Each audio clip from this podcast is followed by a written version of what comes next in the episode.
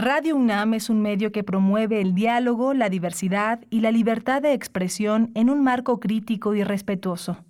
Los comentarios expresados a lo largo de su programación reflejan la opinión de quien los emite, mas no de la radiodifusora.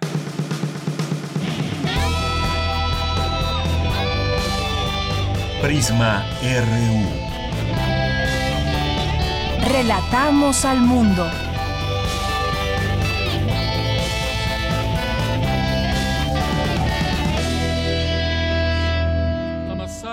Tlatelolco nunca nunca habremos de olvidar la masa, la masacre en Tlatelolco nunca habré, nunca habremos de olvidar dónde estuvo, donde estudiantes le dieron su vida, su vida a la libertad, donde estuvo, donde estudiantes le dieron su vida, su vida a la libertad que me voy Bien, pues hoy es 2 de octubre y 2 de octubre no se olvida, nunca habremos de olvidar estos hechos, como dice en esta canción Oscar Chávez, canción que se llama La Matanza de Tlatelolco.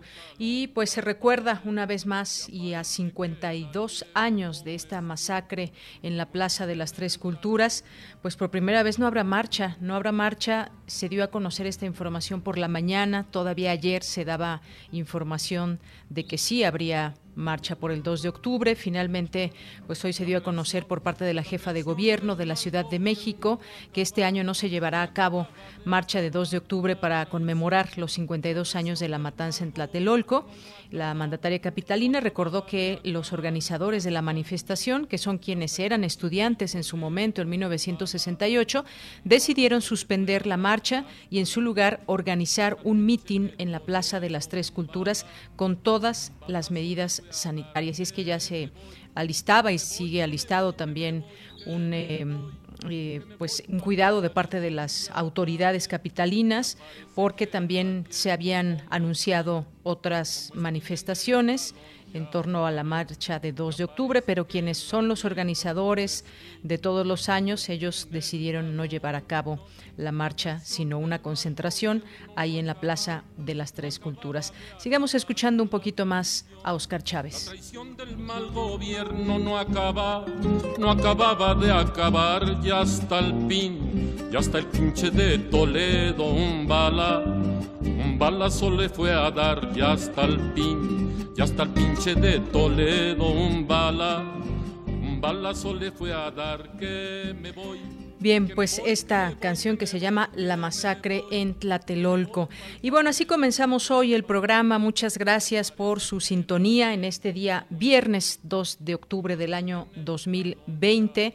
Iniciamos con esta información. Nunca había sucedido eso y es ya una, una noticia que no va a haber la acostumbrada marcha del, del 2 de octubre del 68 con muchos colectivos participantes y, y, pues bueno, sobre todo quienes desde aquella época y que fueron estudiantes en el 68 y que fueron además muchos de ellos encarcelados, vejados, pues siempre están participando año con año en esta marcha.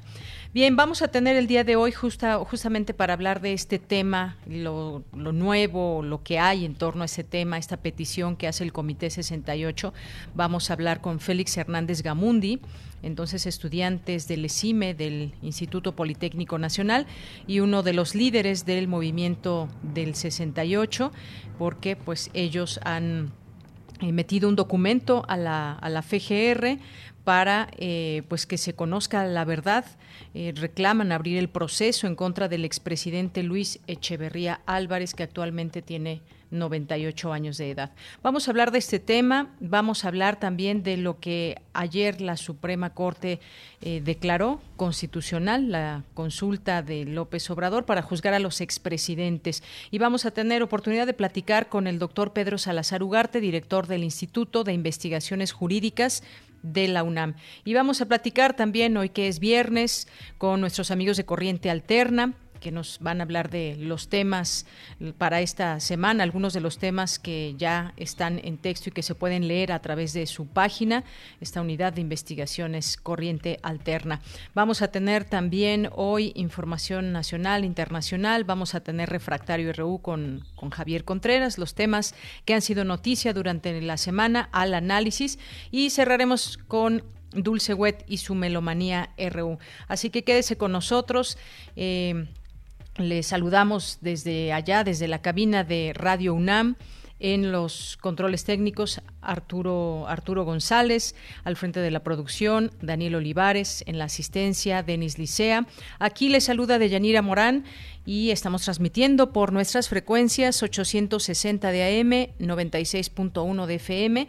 No se olviden de escribirnos, estamos ahí muy atentos en nuestras redes sociales, arroba PrismaRU en Twitter y PrismaRU en Facebook. Y desde aquí, relatamos al mundo. Relatamos al mundo. Relatamos al mundo.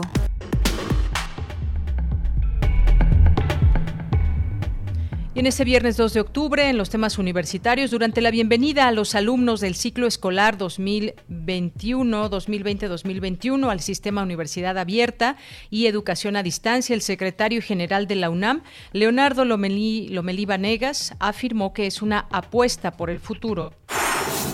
La experiencia del 68 representa un horizonte de referencia que permite medir qué tanto hemos avanzado para generar cauces de interlocución, señala la investigadora Griselda Gutiérrez Castañeda.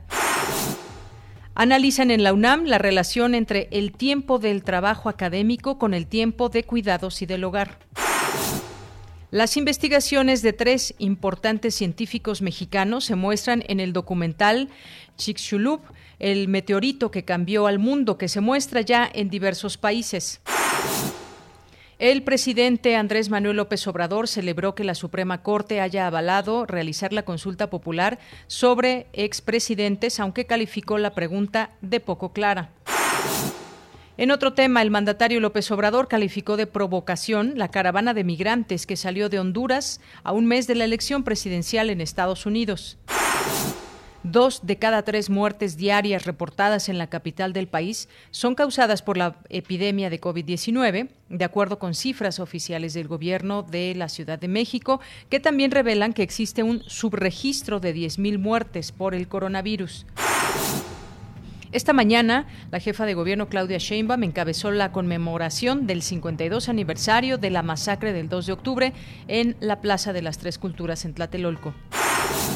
La Feria Internacional del Libro de Guadalajara se realizará de manera completamente digital a causa de la pandemia de COVID-19, informaron sus autoridades en una conferencia de prensa.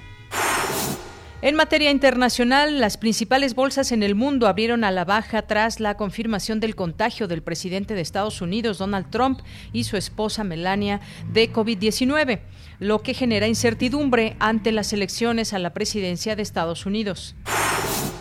El Ministerio de Defensa de Armenia anunció este viernes que las Fuerzas Armadas del país están en alerta máxima por el conflicto armado con Azerbaiyán en la región de Nagorno-Karabaj. Prisma RU. Relatamos al mundo. Y es la una de la tarde con 13 minutos. La Secretaría de Salud reportó 78.078 muertos por coronavirus y 748.315 casos confirmados. Los estados con mayor ocupación de camas de hospitalización general son Nuevo León con el 52%, Nayarit con el 46%, Colima con el 45% y la Ciudad de México con el 43%.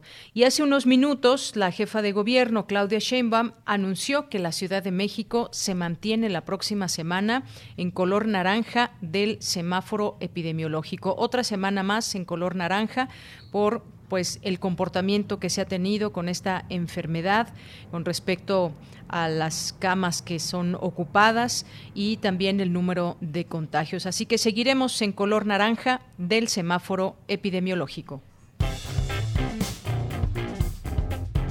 Campus RU.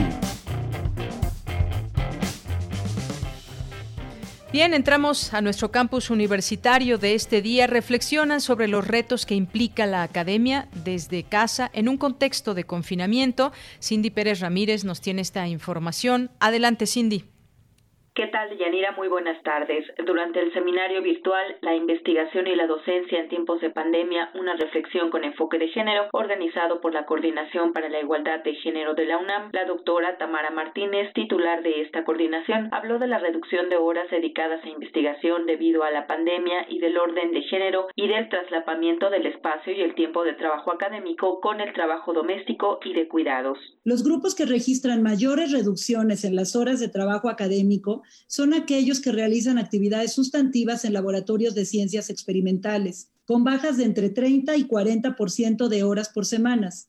En investigadores e investigadores con al menos un hijo o hija menor de 5 años, esta reducción se agudiza el 17%. Son las mujeres quienes expresan una reducción del 5% adicional a dicha reducción original. La exigencia de la productividad en, investigación y docencia en educación superior no garantiza la igualdad de género. Creemos que al contrario, la agudiza. Deja en desventaja principalmente a las mujeres que deben combinar las tareas de cuidado al mismo ritmo y número de exigencia que el de sus pares hombres que no realizan dichas tareas en la misma proporción. Por su parte, Cristina Palomar, académica de la Universidad de Guadalajara, señaló que los límites entre lo público y lo privado se han borrado y el hogar parece haber pasado por un proceso de resignificación. La convivencia intensiva y obligada en el ámbito privado ha implicado un reto mayúsculo para los vínculos de quienes han debido vivirla en un mismo espacio. El cara a cara forzado por el encierro ha conducido a desestabilizar las relaciones familiares y amorosas,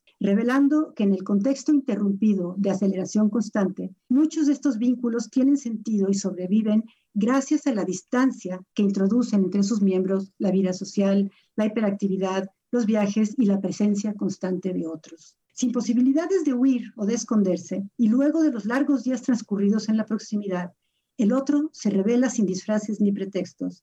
La cercanía lo muestra desnudo en su humanidad, sin adornos ni máscaras. En el confinamiento no ajusta el lugar para las ilusiones y los autoengaños sostenidos por las distracciones de la vertiginosa vida social propia de la forma de vida de las clases medias en la modernidad tardía. Cabe señalar que el seminario virtual La investigación y la docencia en tiempos de pandemia, una reflexión con enfoque de género, organizado por la Coordinación para la Igualdad de Género de la UNAM, se realizará cada jueves a las 17 horas hasta el 29 de octubre. Esta es la información. Muy buenas tardes. Gracias, Cindy. Muy buenas tardes. Gracias por esta información. Nos vamos ahora con Cristina Godínez. Ingresan más de 7.000 alumnos a 23 licenciaturas del sistema abierto y 21 de educación a distancia. Adelante, Cristina. Deyanira, buenas tardes. Un saludo para ti para el auditorio de Prisma RU. En la ceremonia virtual, el secretario general de la UNAM, Leonardo Lomelí Vanegas, dijo que este sistema es de excelencia y representa una apuesta por el futuro. Expuso que la actual emergencia sanitaria también es una oportunidad para reflexionar sobre la manera en que la universidad realiza sus tareas de docencia, las cuales le permiten ser un motor de transformación de nuestro país y a través de sus egresados contribuir a hacer de México un país mejor. Sin lugar a dudas, ustedes podrán comprobar que la educación que se imparte a través de ambas modalidades es de excelencia y que además representa una apuesta por el futuro. El titular de la Coordinación de Universidad Abierta, Innovación Educativa y Educación a Distancia, Melchor Sánchez Mendiola, indicó que su objetivo es ayudar y brindar el acompañamiento necesario a los universitarios para que adquieran los conocimientos, aptitudes y destrezas indispensables para concluir sus estudios profesionales. Varios autores dicen que se requieren 10.000 horas de práctica deliberada para alcanzar, para alcanzar la verdadera pericia. No desperdicien ni una hora del tiempo que tienen enfrente.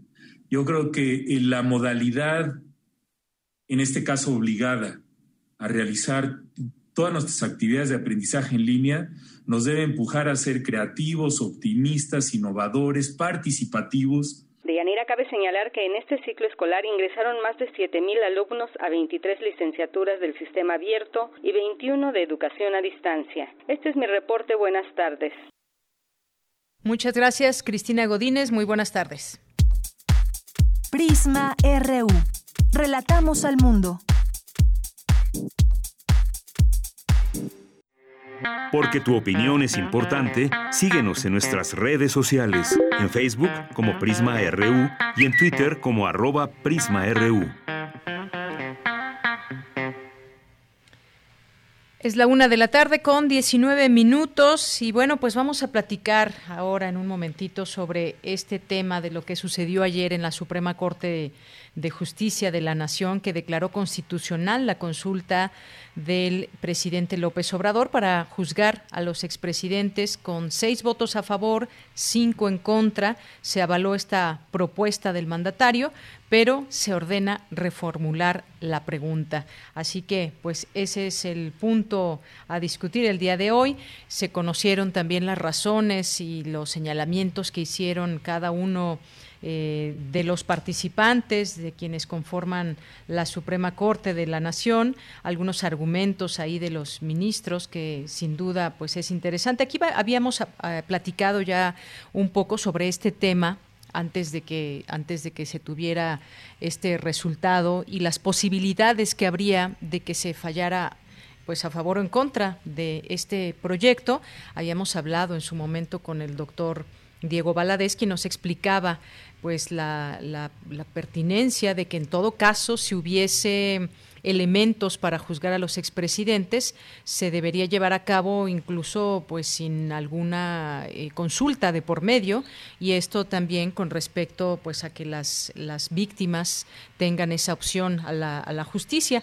Fue pues una una reunión interesante también y además fue una votación cerrada, 6 a 5, donde los ministros de la Suprema Corte pues finalmente declararon constitucional esta consulta popular que como ya habíamos escuchado, el presidente López Obrador había, había promovido. Así que vamos a hablar de este tema, ya está en la línea telefónica, agradezco mucho, nos tome esta llamada, al doctor Pedro Salazar Ugarte, que es director del Instituto de Investigaciones Jurídicas de la UNAM. Doctor, bienvenido, muy buenas tardes. Muchas gracias por la invitación, Deyanira, es un gusto estar con ustedes. Gracias, doctor. Pues ya daba yo un poco esta introducción de lo que de lo que sucedió el día de ayer. ¿Qué le pareció esta decisión sobre la consulta ciudadana que quedó avalada ayer por la Suprema Corte? Pues bueno, la verdad me sorprendió, ¿no? me pareció sorprendente que se construyera una mayoría eh, por la constitucionalidad de la materia de la consulta, ¿no? Eh, la verdad, pues yo, entre otras muchas personas, considerábamos, y yo sigo considerando, que pues no había eh, elementos para declararla constitucional. Yo eh, comparto los argumentos de las y los ministros que quedaron en minoría, ¿no? Me parecían además muy bien expuestos, muy contundentes, muy claros, y me sorprendió la forma en la que los demás ministros, e incluyendo el ministro presidente, construyeron una argumentación a favor de la constitucionalidad, además con argumentos muy disímbolos entre ellos, ¿no? Entonces, este, pero bueno, ya más allá de la sorpresa, después vino la reformulación de la pregunta, eh, una pregunta que queda reformulada, pues como todos saben, de una manera un poco confusa, intrincada, genérica, dice hoy el presidente, ¿no? Eh, y que en efecto, pues da para un sí y un no eh, sobre un tema que ya no tiene que ver directamente sobre los expresidentes, de hecho ya no se les mencionará en la pregunta, sino sobre la pertinencia o no de realizar, en caso de que haya elementos para hacerlo, investigaciones sobre la gestión de, eh, de los gobiernos, eh, eh, de los gobiernos, porque incluyendo de este mismo gobierno, porque dice pues en el tiempo hacia atrás, digamos, ¿no? y en ese sentido, bueno, pues yo creo que la respuesta a la que se inclinarán quienes vayan a votar, pues será porque sí, o sea, pues yo creo que cualquier ciudadana o ciudadano que esté interesado por la construcción de un Estado de Derecho en su país y por el combate a la impunidad, pues estará a favor de que si hay elementos que, eh, eh, digamos, eh, que, que, provoquen o que, o que no sean suficientes para iniciar investigaciones, pues que las mismas se lleven a cabo y se lleven a cabo conforme a los procedimientos establecidos en la Constitución y las leyes y eventualmente, si fuera el caso, pues se finquen responsabilidades. Pero pues en realidad es una pregunta que no es necesaria hacernos, es decir, porque pues, es una pregunta que, que ya constituye su pues, obligación de las autoridades hacer todo lo que esté a su alcance dentro del marco, obviamente, jurídico del país para esclarecer y para eh, eventualmente sancionar eh, hechos que, que hayan que sean constitutivos de irregularidades, ¿no? Pero bueno, ahí estuvo, se ha generado mucha polémica, obviamente, ¿no? Este eh, y bueno, pues esa es la dimensión jurídica. Ya hay otras interpretaciones de carácter político, algunas más interesantes que otras, pero bueno, ese no es mi terreno de análisis, digamos, ese ya es, es, otro terreno en el que entran otras variables que no son las, las constitucionales. Efectivamente, esa parte constitucional es eh, muy importante. Queríamos conocer su opinión. Usted como, como abogado, como conocedor de las leyes. Finalmente leo rápido, doctor, cómo queda esta, esta pregunta. Dice, ¿estás de acuerdo o no en que se lleven a cabo las acciones pertinentes con apego al marco constitucional y legal para emprender un proceso de esclarecimiento de las decisiones políticas tomadas en los años pasados por los actores políticos encaminado a garantizar la justicia y los derechos de las posibles víctimas. Y esto último, doctor, me hace pensar justamente en esto que en algún momento también, en su momento platicábamos con el doctor Diego Valadez, que nos decía que pues el derecho de las víctimas también ahí está, independientemente o debería de estar independientemente de que si se haga una consulta o no, si hay elementos para juzgar, investigar, abrir proceso a expresidentes, se debería de hacer sin pasar por una consulta.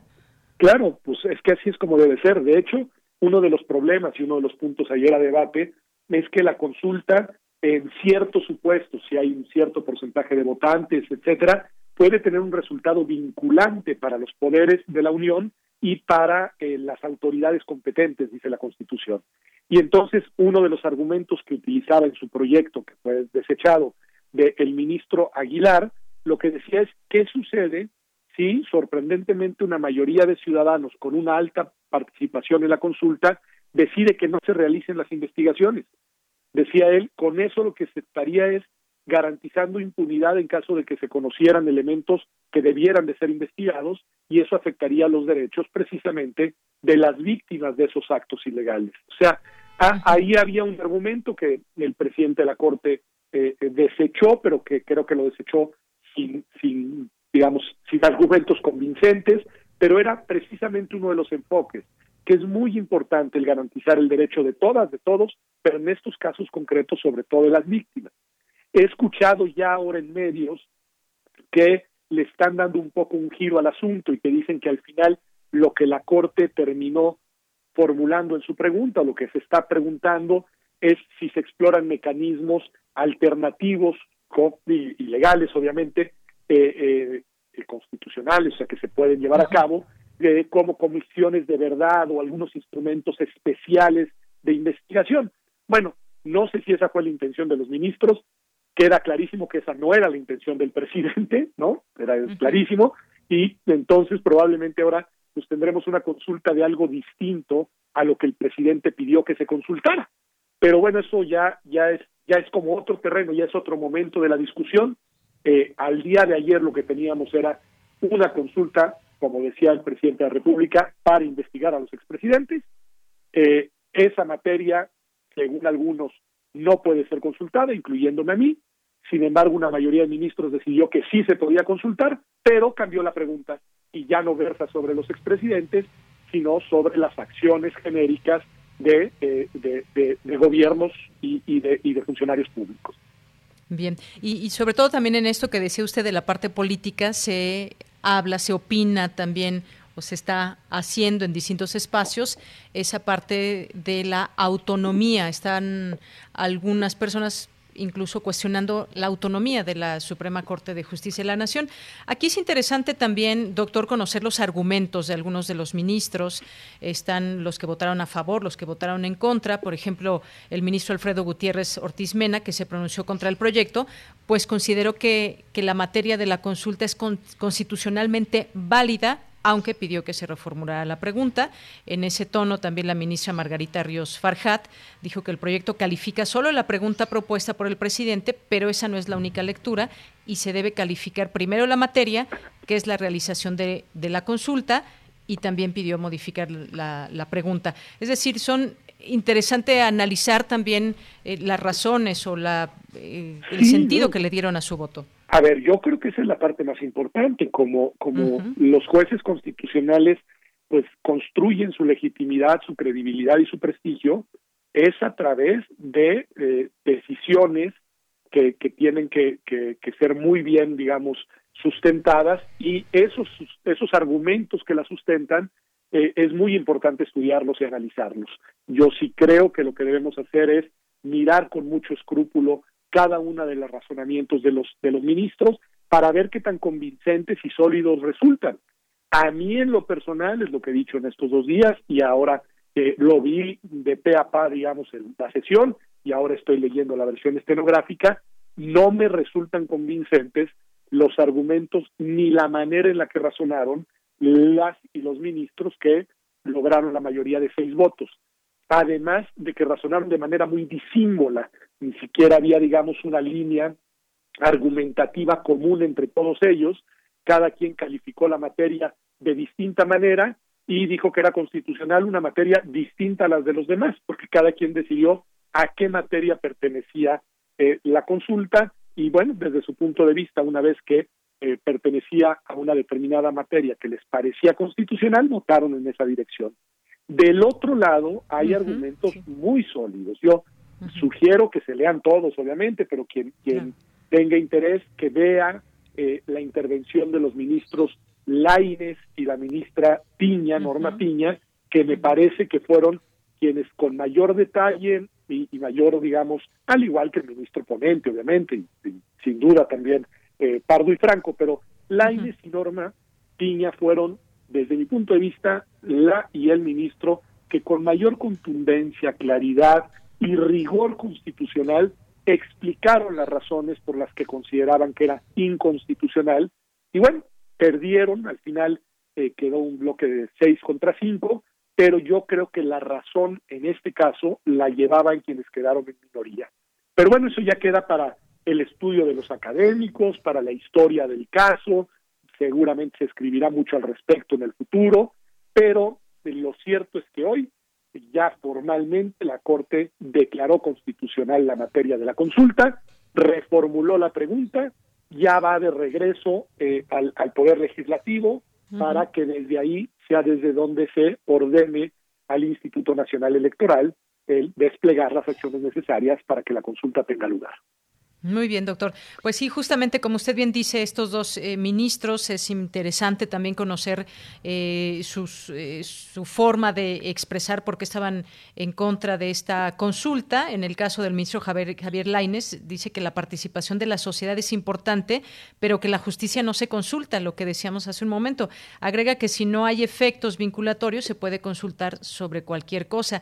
Y la ministra Norma Lucía Piña, que también usted menciona, dijo que consulta es inconstitucional porque se pretende consultar si las víctimas de delito tienen derecho a que se respeten las garantías y tengan acceso a la justicia. También un, argumento bastante fuerte y sólido. Los dos, a mí, en verdad, este, no que me sorprendieran, son ministros muy sólidos, pero quiero decir, eh, me llamó la atención la claridad y además fue muy interesante porque fueron ministros que les tocó intervenir después de todos los demás. Y entonces en ese sentido, eh, eh aún, bueno, en fin, fueron dentro de las últimas intervenciones. Y, en ese sentido, la intervención de Laines cimbró la mesa porque fue muy contundente, muy clara, de mucha mucho respeto, pero de mucha contradicción o, confrontación con los argumentos esgrimidos, entre otros, por el ministro presidente, eh, este tema de la vinculatoriedad y otros más, y lo dijo con mucha claridad, sin ambajes, eh, eh, pues cuestionando los argumentos de, sus colegas y después la ministra eh, Piña pues complementó con otra batería de argumentos adicionales, también ella con mucha convicción y creo en verdad, a mí al menos, me convencieron sin duda desde el punto de vista constitucional sus argumentos. Entonces, bueno, yo, yo hubiera votado con la minoría, déjame decirlo así, y este y creo que además lo hicieron con mucha dignidad y con mucho y con mucho rigor. Muy bien, doctor. Pues muchas gracias por platicarnos, comentarnos y analizar con nosotros esta, eh, esta decisión de la Corte. Eh, hoy por hoy, pues tendremos consulta. Exacto. Veremos eh, el tema del presupuesto, qué carpetas en su momento se abren para investigar y si hay los elementos a expresidentes y esto pues será algo que desde ese punto pues apenas comenzará, doctor. Pues sí, ya, ya estamos en otra etapa, ¿no? Eh, eh, estamos en una etapa de, discusión jurídica distinta y también política, porque supongo que el presidente de la República eh, intentará que el tema siga en la opinión pública orientado hacia juzgar a los expresidentes, pero eso ya no es lo que dice la consulta, eso no es lo que dice la pregunta, la pregunta dice otra cosa, no ya no se refiere y qué bueno que lo hayan cambiado porque también otro de los argumentos en contra de la pregunta, aquí ya no de la consulta, era precisamente el individualizar en individuos concretos las presuntas comisión de, irregularidades, porque eso pues era darles un trato diferenciado al resto de los conciudadanos, que si bien se trata de funcionarios, eh, eh, de exfuncionarios de alto nivel, pues bueno, no tienen ni fuero ni ninguna protección jurídica especial y en ese sentido pues deben de recibir el mismo trato que el resto de sus conciudadanas y conciudadanos. Pues bueno, qué bueno que eso lo cambiaron en la pregunta. Insisto, era una de las objeciones que muchas voces habían manifestado, eh, el, el hecho de que se les señalara con nombre y apellido. Y bueno, ahora ya no será así, ahora será esta pregunta más genérica, a la que, insisto, creo que lo que procederá cuando nos toque, si es que nos toca, es poner en la boleta, pues que sí, yo sí, yo sí estoy de acuerdo con lo que van a, consultar y me parece absolutamente innecesario que lo consulten porque pues es una petición que sin necesidad de consulta todas las ciudadanas y todos los ciudadanos eh, de este país que creemos en la justicia y que queremos combatir la impunidad, pues hemos pedido desde hace muchos años que se realicen las acciones que se deban realizar para esclarecer hechos, si es su caso, fincar responsabilidades y, si es su caso, sancionar a las personas responsables. Muy bien, doctor, pues muchísimas gracias por estar con nosotros, gracias por esta por esta explicación y este análisis. Gracias y buenas tardes. Al contrario, gracias, hasta pronto. Hasta pronto. Bien, fue el doctor Pedro Salazar Ugarte, director del Instituto de Investigaciones Jurídicas de la UNAM. Si usted quiere seguir al instituto, lo puede hacer a través de sus redes sociales, arroba junam, doble i, i, junam. Y bueno, pues todo un tema esto que sucedió el día de ayer. Hay gente que fue a festejar eh, pues ahí al centro, las instalaciones de la Suprema Corte, el que se avalara esta consulta popular. Hoy responde también, hoy en su mañanera, el presidente López Obrador celebró que la Suprema Corte aprobara eh, por primera vez la realización de una consulta popular para enjuiciar a los expresidentes por probables actos de corrupción, aunque consideró que la pregunta es muy genérica y poco clara. En su conferencia en Palacio Nacional por la mañana, dijo que la Corte cambió la pregunta, es otra, pero ya se va a ir descifrando porque es un poco genérica. Eso es lo que le pareció al, al presidente y la y gente la gente la irá interpretando. Así que, pues bueno, el presidente asegura también y ya en los términos políticos que no presionó a la Corte para que aprobara la solicitud de consulta y que es una exageración que se considere que con esta decisión el máximo tribunal eh, se nota que el Ejecutivo es el poder de poderes. Dijo que es una exageración, le, le parece esto. Bien, pues continuamos. Prisma RU. Relatamos al mundo. Porque tu opinión es importante, síguenos en nuestras redes sociales, en Facebook como Prisma RU y en Twitter como arroba PrismaRU.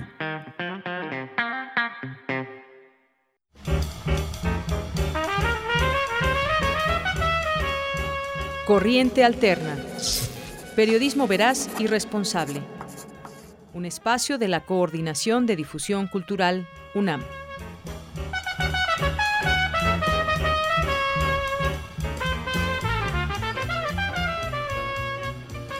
Bien, pues estamos ya con nuestros amigos de Corriente Alterna, este espacio que eh, pues dedicamos para hablar de sus investigaciones, de los textos, de los reportajes que van surgiendo a través de esta unidad de investigaciones y en su página de internet ustedes pueden ir consultando, leyendo, informándose a través de a través de todo ese trabajo que llevan a cabo.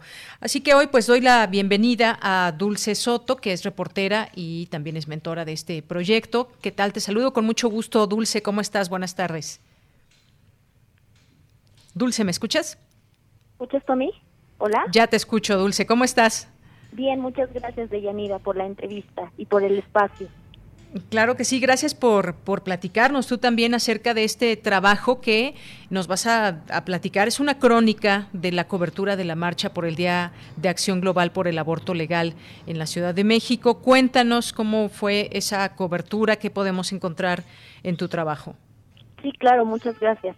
Eh, pues fue una, una manifestación que fue sorprendida por un amplio operativo policiaco de al menos 1.750 elementos eh, de la policía y digo al menos porque ese fue en algún en un primer momento la cifra que dio a conocer eh, la Secretaría de Seguridad de la Ciudad de México, pero una vez en la manifestación eh, encontramos elementos de otras corporaciones, no solamente del grupo Ateneas, que era lo que se había informado.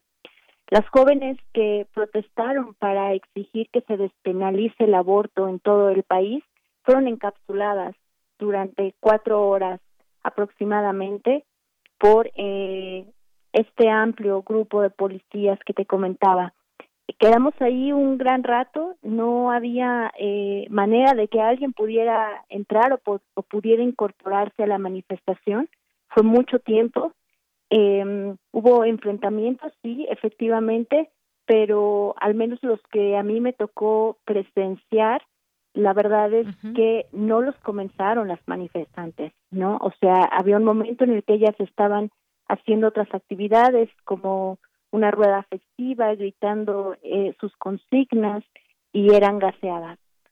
También se informó que no era eh, gas pimienta o gas lacrimógeno, pero lo cierto es que eh, un tipo de este gas sí generaba eh, afectaciones a la garganta, afectaciones a la vista, y en algún momento fue muy desesperante que después de tres, ya cuatro horas, todavía estuviéramos, y digo estuviéramos porque las personas periodistas que cubríamos esta manifestación también estuvimos encapsuladas durante todo este tiempo. Entonces había eh, ya en algún momento desesperación miedo, pero seguían con esta exigencia de, de poder decidir sobre el cuerpo en todo el país. Bien, esta fue justamente una manifestación para eso, para pedir la despenalización del aborto en todo el país. Como sabemos, aquí en México, pues se tiene ese, ese derecho. Y hubo pues una, una, una cobertura muy amplia justamente sobre todo esto, qué pasaba en ese minuto a minuto desde que salió la marcha, su avance en su pretensión de llegar al Zócalo, el momento en que fueron o se encuentran eh, las manifestantes encapsuladas. Y hubo también hay un enfrentamiento cuando, pues, eh, no sé de qué manera, pero se permite, no sé si, si se negocia, se permite que puedan avanzar en algún momento dado hasta la antimonumenta y en el eh, eh, en Bellas Artes, se permite, digamos, la llegada o el paso de las manifestantes hasta este lugar, pero hasta ahí, digamos, vuelve a haber y vuelve a haber otro encapsulamiento. luego tenemos también la voz de las autoridades que dicen que no querían que llegaran al Zócalo para no tener enfrentamiento con otro grupo que está ahí eh, manifestándose en la plancha del Zócalo.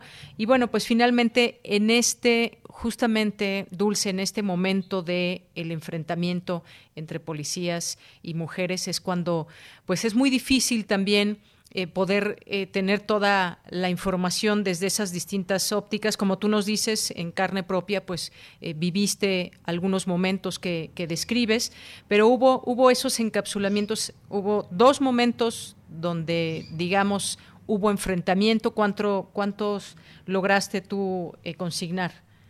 Sí, es correcto. digamos que estuvo el primer encapsulamiento, que fue minutos después de partir del Monumento a la Revolución sobre Avenida Juárez, entre las calles de Valderas y Humboldt, efectivamente se permite el avance de este contingente hasta la antimonumenta, siempre con un paso lento, porque aunque se permitía el, avance, todas las personas seguíamos rodeadas, ¿no? Íbamos avanzando eh, mientras seguíamos rodeadas por eh, las policías. Después, una vez que se llega eh, a la antimonumenta, hay eh, lo que a mí me tocó presenciar, porque yo estaba en uno de, de los contingentes encapsulados, pero también sobre eje central. Eh, en la esquina de Madero había eh, un mitin, otro contingente que también estaba encapsulado ahí. Pues lo que yo noto es que eh, las mujeres comienzan eh, hacer una, una rueda, están esperando, están exigiendo que eh, la policía se retire y cuando están haciendo esta rueda y queman una bandera son gaseadas. Entonces sí, sí responden ahí, las mujeres encaran a las policías y comienza al menos uno de los primeros enfrentamientos. Yo pude presenciar eh, tres enfrentamientos, pero en ese mismo lapso y en ese mismo punto. Entonces, eh, pues respondieron eh, estas jóvenes, lo que yo pude ver en este momento, a ser gaseadas.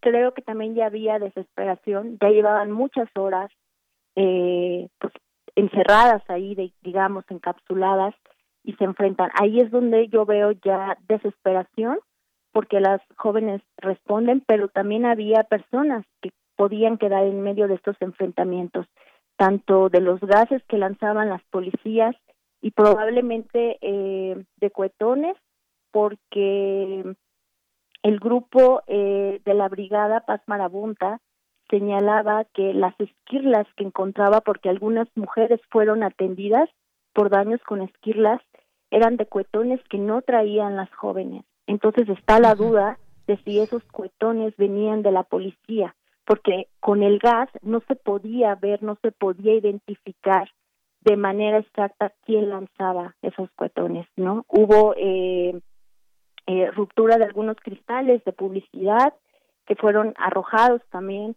entonces ahí creo que ya había un, un clima de mayor miedo y fueron los tres enfrentamientos que me tocaron ver en ese espacio. O sea, estamos hablando de, de Avenida Juárez todavía, esquina con eje central. Bien, eh, pues muchas gracias, eh, Dulce. Hay otro punto que también eh, pues se consignó en los distintos medios de comunicación. como tú sabes, pues circularon muchos videos, muchas fotografías también de pues de los utensilios, de eh, algunas herramientas que traen consigo, que traen consigo eh, las mujeres manifestantes. Eh, ay, de pronto me dejo de escuchar, no sé qué pasó. Bueno, no sé si tú me escuches bien, Dulce.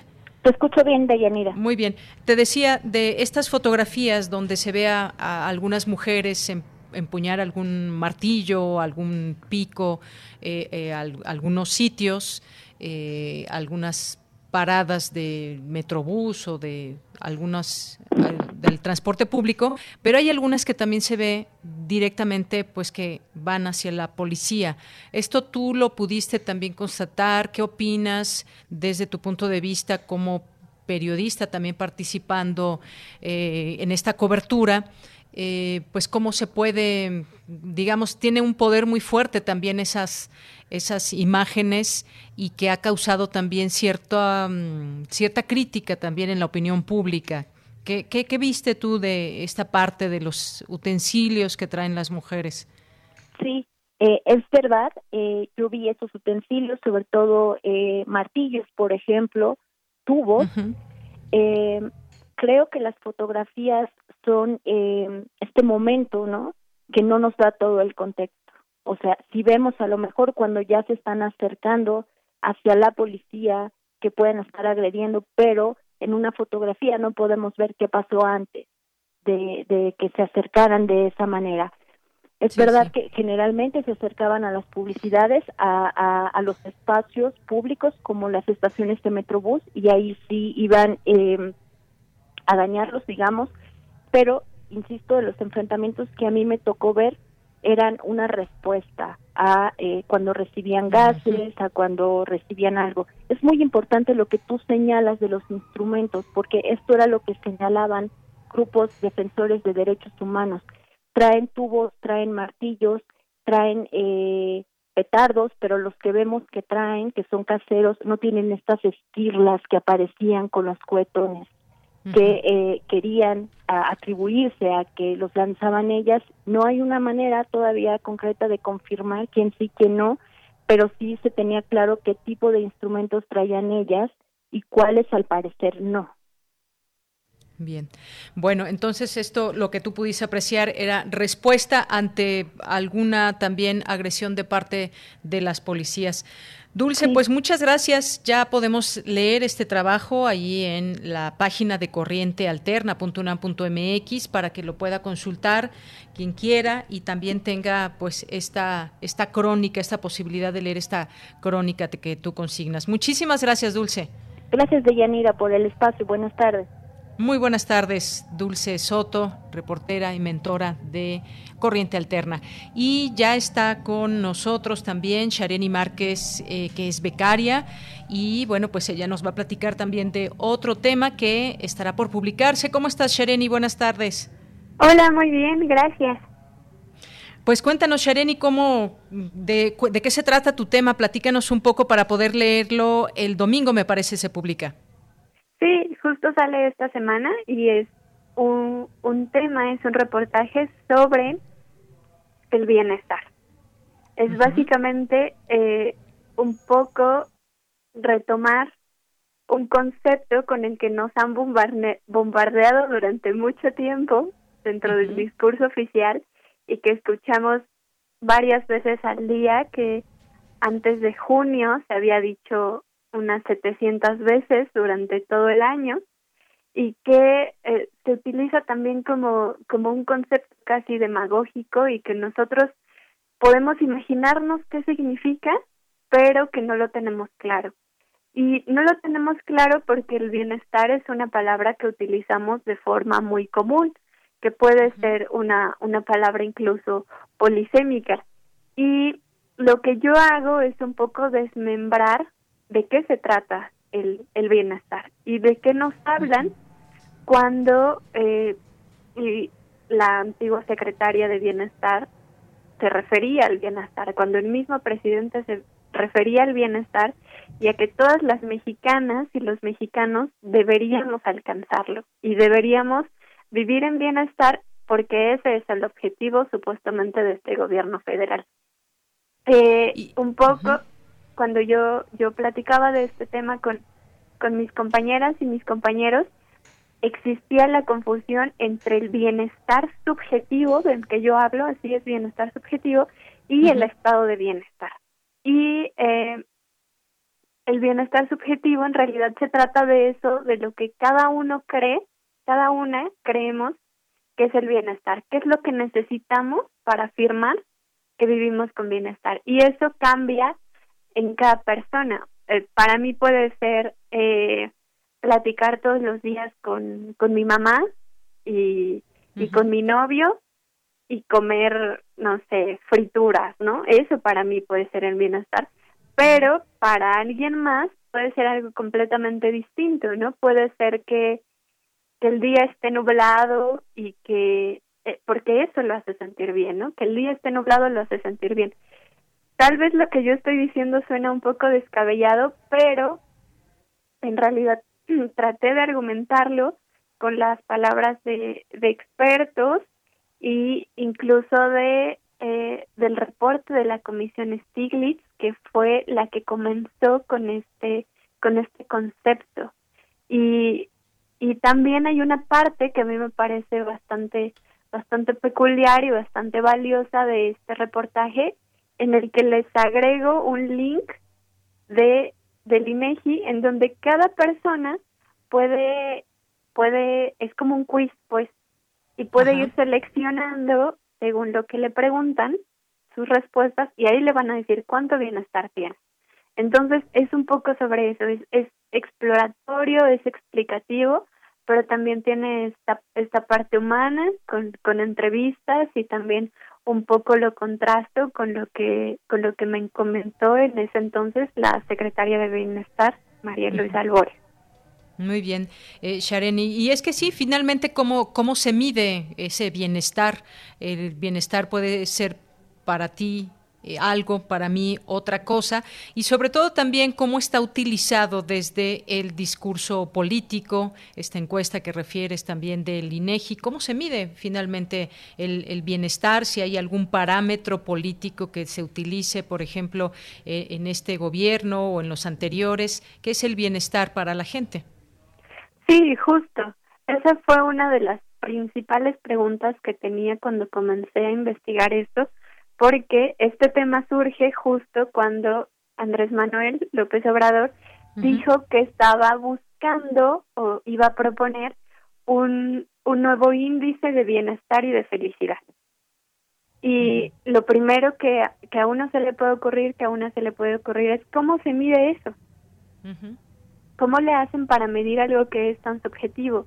Y es, es problemático. En este momento todavía es una situación problemática y también un poco lo que yo pude notar es que desde el gobierno federal no se entiende muy bien qué es el bienestar subjetivo y por lo tanto tampoco se sabe cómo se va a medir. Aunque se diga que se va a medir y que se están buscando formas de, de medirlo para contraponerlo un poco con los resultados de, de otros índices de bienestar objetivo como es el Producto Interno Bruto, no se sabe cómo se va a hacer, no se tienen unos parámetros específicos que sí, sí se han explorado y sí existen, pero en este momento el gobierno federal no necesariamente los está tomando en cuenta. Y justo todo esto de lo que te estoy hablando está, está ahí en el reportaje que va a salir este fin de semana. Muy bien, pues ya tendremos oportunidad de leerlo, de consultarlo este fin de semana. Por lo pronto, Shareni, muchísimas gracias por compartirnos, adelantarnos un poco de lo que viene eh, tu trabajo. Muchas gracias. A ti. Hasta luego y que estés muy bien, Shareni. Hasta luego, igualmente. bye. Hasta luego, Shareni Márquez, becaria. Y bueno, pues así nos despedimos hoy de Corriente Alterna, esta unidad de investigaciones eh, como parte de este proyecto de la Coordinación de Difusión Cultural UNAM. Y nos vamos a ir, nos vamos a ir con este eh, trabajo de Margarita Castillo que nos habla del de, 68. Eh, Daniel Molina Álvarez, es de Daniel Molina Álvarez, vosotros quién sois. Vamos a escucharlo.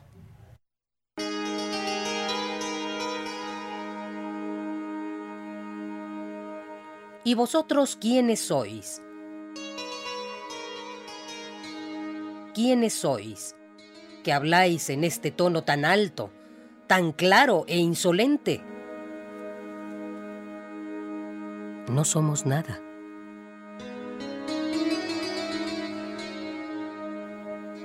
No somos nada.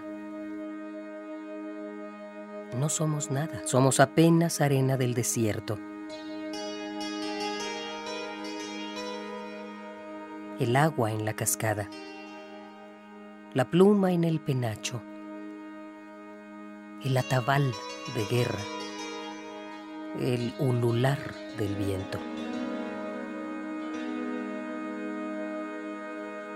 Y vosotros, quiénes sois.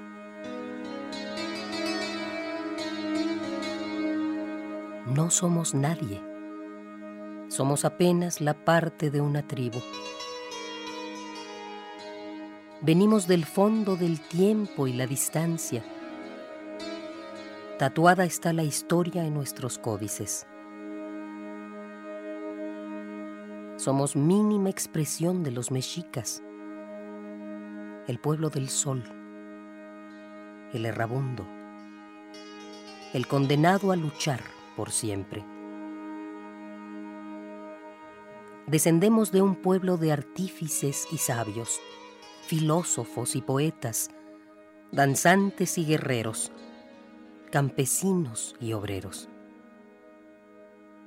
Y hemos sido ayer, no más, el hambre del Tenochca, la rabia tlatelolca, el dolor de Cuauhtémoc, el grito de Yanga y de Canec, la llama que consume al hereje, al ateo, el silencio en la Inquisición y la tortura, la chusma volteriana, disoluta e insurgente, la lanza del chinaco, las blusas encarnadas, la blasfemia anarco-magonista, la ilusión maderista, el Mauser de Zapata, el machete del partido, la marcha del minero, caravana del hambre, los que marcaron a sangre y fuego un 2 de octubre. Los que marcaron a sangre y fuego, un 2 de octubre. ¿Preguntáis quiénes somos? No somos nada. No somos nadie. Somos la tribu sin rostro y sin nombre. Solo somos los que hemos peleado por siempre en Tlatelolco. Solo somos los vivos y los muertos que hemos peleado por siempre en Tlatelolco.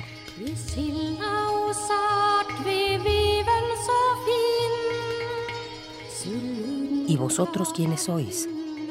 De Daniel Molina Álvarez.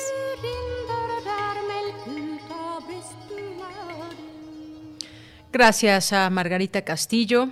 Y con esto llegamos a las 2 de la tarde. Vamos a hacer un corte. Regresamos a la segunda hora de Prisma RU. Relatamos al mundo. Relatamos al mundo.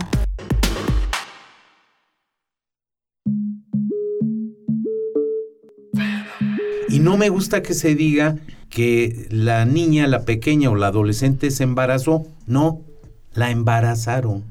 Alguien la embarazó.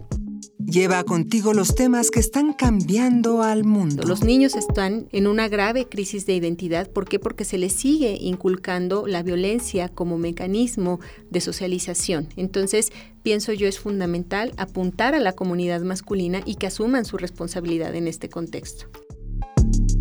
Escuchar y escucharnos. Construyendo igualdad.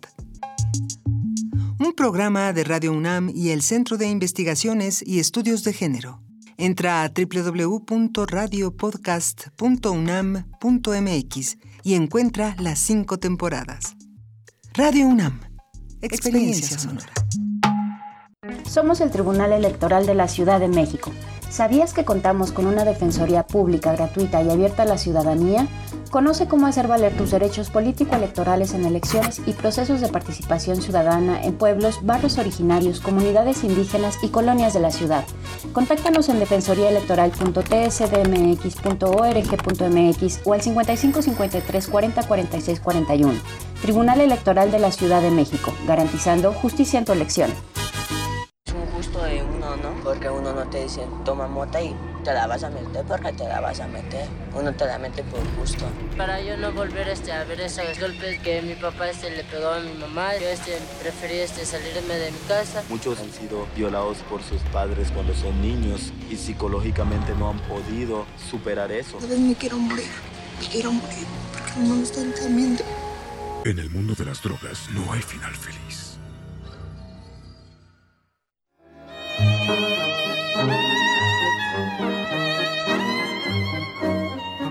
Joaquín Salvador Lavado Tejón, mejor conocido como Quino, nos comparte un pensamiento. A mí me gustan las personas que dicen lo que piensan, pero por encima de todo, me gustan las personas que hacen lo que dicen.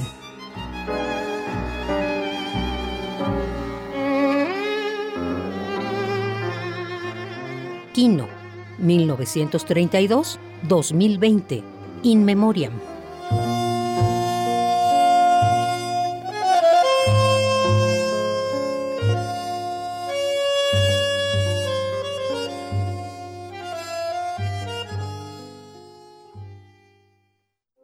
Queremos escuchar tu voz. Nuestro teléfono en cabina es 55 36 43 39. Dos de la tarde con tres minutos, estamos de regreso aquí en Prisma RU. Ya eh, después de esta hora, pues ya comenzamos el fin de semana en Prisma, los escucharemos hasta el lunes y nos da mucho gusto todavía tener esta, esta hora de posibilidad de eh, tener también este contacto con ustedes, que nos vayan haciendo llegar sus comentarios, sus preguntas, sus dudas, sugerencias en nuestras redes sociales, ahora como lo hemos hecho estos últimos meses. Nuestro Twitter es arroba PrismaRU y nuestra página de Facebook es Prisma RU. Muchas gracias a quienes también nos dejan mensajes en esta cualquiera de estas dos vías. Y le mandamos un saludo a Isela que aquí está muy atenta también mandándonos la información. Y nos envía también Liliana Rodríguez un mensaje, nos dice cariño y gratitud, mi cariño y gratitud por una semana de información puntual, objetiva, presente como todas las tardes, un placer sintonizarlos. Y un placer para nosotros también saber que estás ahí atenta y pendiente. Liliana Rodríguez, muchas gracias. Y también eh, aquí en Twitter mandamos muchos saludos eh, a Ingrid, Alejandro Toledo, a José Luis León, que nos dice muy buena y clarificadora información sobre la marcha feminista. Antes en la izquierda hablábamos de violencia, causa y violencia, efecto. Hoy, a 52 años de la matanza de Tlatelolco, escucho del gobierno los mismos argumentos que el PRI usó contra la izquierda. Bien, pues ah, muchas gracias también. Aquí nos manda un, pequeño texto. Gracias, José Luis. Un abrazo. Guerrero, excelente fin de semana. Daniela de Barbac, muchos saludos también. Gracias a Marco Fernández que nos dice el Producto Interno Bruto no es una medida de bienestar objetiva, precisamente por eso surge la idea de medir el, bien, el bienestar, porque ambas medidas no son directamente proporcionales. Gracias por el comentario, Marco Fernández. José Luis Sánchez nos dice también hace un año yo estuve en la marcha del recuerdo de la masacre del 68 los provocadores de siempre, vestidos de negro y embosados, infiltrados de siempre en cada manifestación social y que solo quieren desvirtuar las mujeres jóvenes que destruyen con herramientas contundentes, nos dice José Luis Sánchez. Muchas gracias, Marco Fernández también. Uh, Terix dice, gracias por dar otra perspectiva sobre lo ocurrido el 28 de septiembre, el lunes, con la marcha feminista. Gracias, Gaby Terix, por el comentario, por escribir. Mario Navarrete, también le mandamos eh, muchos saludos. A Esteban Rodríguez, a quien más por aquí. Mm, el Zarco también, muchos saludos. A Cruz, Ana Karen Villa, Jean-François Charrier, también muchas gracias. César Soto, que nos dice, la consulta es inoperante e infundada. La investigación de los delitos lo posee el Ministerio Público Federal y Local. Si hay o no delitos por denuncia que presente la autoridad para consignar y acusar o no a expresidentes mexicanos. Mario Navarrete también, muchas gracias. Armando Cruz nos dice, buen día, estoy de acuerdo con el doctor Salazar. Si hay pruebas de algún delito, se tiene que actuar sin consultar a la ciudadanía. Gracias. Un saludo también por aquí a, Lidiet Carrión, a Laura, a Javier GJ, Mario Navarrete, que nos manda por aquí un video. Muchísimas gracias.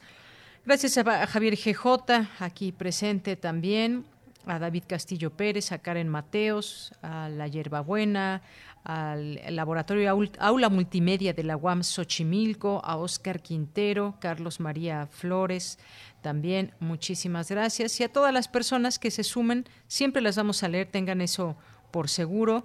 A Lina Félix, Beatriz Hernández, eh, Protón Filón también. Eh, muchas gracias aquí. A Mayra Elizondo también. Les mandamos muchos saludos a todos siempre y es un placer poderlos leer y saber que están en esta sintonía. Nos llega una foto, comentario también de Rosario Martínez. Dice, saludos desde Metepec. Les mando una foto que tomé ayer de la araña que está tejiendo su telaraña en la entrada de mi casa. Y la va una, una fabulosa foto que nos manda de una araña que desde esta perspectiva se ve enorme y una telaraña perfectamente bien confeccionada. Gracias por la foto, Rosario Martínez, Jorge Fra también le mandamos saludos. Y nos vamos ahora ya a la información, ya está en la línea telefónica mi compañera Dulce García. Presenta Fundación UNAM el documental Chicxulub, el meteorito que cambió al mundo. ¿Qué tal, Dulce? Muy buenas tardes. Deyanira, muy buenas tardes a ti al auditorio de Prisma RU. En el sur del Golfo de México y norte de la península de Yucatán, un cráter esconde la huella del meteorito que extinguió el 75% de las especies. La UNAM, a través del Instituto de Geofísica, participó en el proyecto de perforación del cráter Chicxulub en Yucatán, testimonio de la extinción de diversas especies del planeta, entre ellas los dinosaurios. Los resultados que hasta ahora han arrojado las investigaciones se exponen a través del documental Chicxulub, el meteorito que cambió al mundo. En la presentación de dicho documental, Jaime Urrutia Fukugauchi, miembro del Instituto de Geofísica y consejero de Fundación UNAM, comentó que dicha investigación persigue varios objetivos, entre los cuales está el entender cómo se formó la estructura anular de montes, medir o acotar la energía liberada en el choque del meteorito y profundizar en el conocimiento de los efectos que tuvo su impacto en los sistemas de soporte de vida del planeta, el clima, la atmósfera y los océanos, así como entender cómo se lograron recuperar después. El documental es sobre uno de los eventos que marcó la historia de la vida en el planeta, eh, que es eh, eh, el impacto de Chicxulub y los efectos que provocaron la extinción de numerosos grupos de organismos, alrededor del 75% de las especies, tres de cada cuatro, incluyendo a los dinosaurios en continentes, a las amonitas, los reptiles marinos en los océanos, y ello eh, permitió la evolución y diversificación de los, eh, de los mamíferos. Y eh, la parte que es interesante y que está en el documental es que este evento tuvo lugar en lo que ahora es nuestro país, en el sur del Golfo de México, en Yucatán. Por su parte, Dionisio Mit, presidente de Fundación UNAM, comentó cómo la difusión de estos documentales ha llegado a diversas partes del mundo en medio de la pandemia por COVID-19. Miles en el país, pero son también muchos los que desde fuera del país se están vinculando a la presentación de estos programas. estos documentales por la ciencia nos han permitido un recorrido amplio por muy diversos temas asociados al origen de la vida y como en este caso, pues a un evento, a un incidente que cambió la historia del planeta.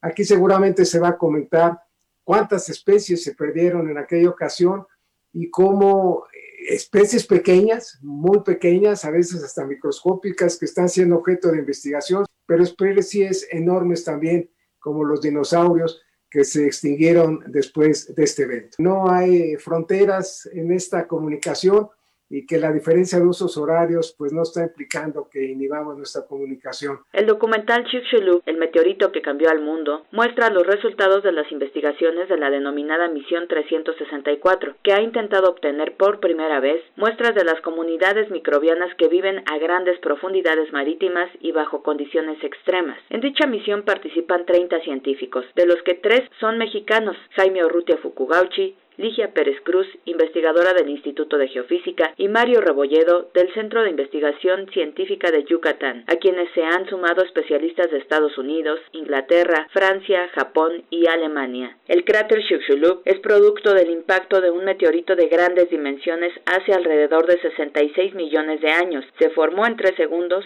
un tiempo muy corto. El agujero producido por el meteorito tenía más de 10 kilómetros de profundidad y en 5 segundos perforó 25 kilómetros la corteza terrestre. En ese lapso se eyectaron grandes volúmenes de material y se formó una cavidad transitoria, fenómeno que duró solo pocos instantes y que luego de tanto tiempo sigue dando datos sobre el origen de nuestra vida. El documental Chicxulub, el meteorito que cambió al mundo, puede ser visto en las redes sociales de Fundación UNAM. Este es el reporte. Muy buenas tardes. Muchas gracias, Dulce García. Nos vamos ahora a las breves internacionales con Ruth Salazar. Internacional RU. Rusia comenzará en noviembre o diciembre los ensayos de fase 3 de una segunda potencial vacuna contra el virus SARS-CoV-2, desarrollada por el Instituto de Vectores de Siberia.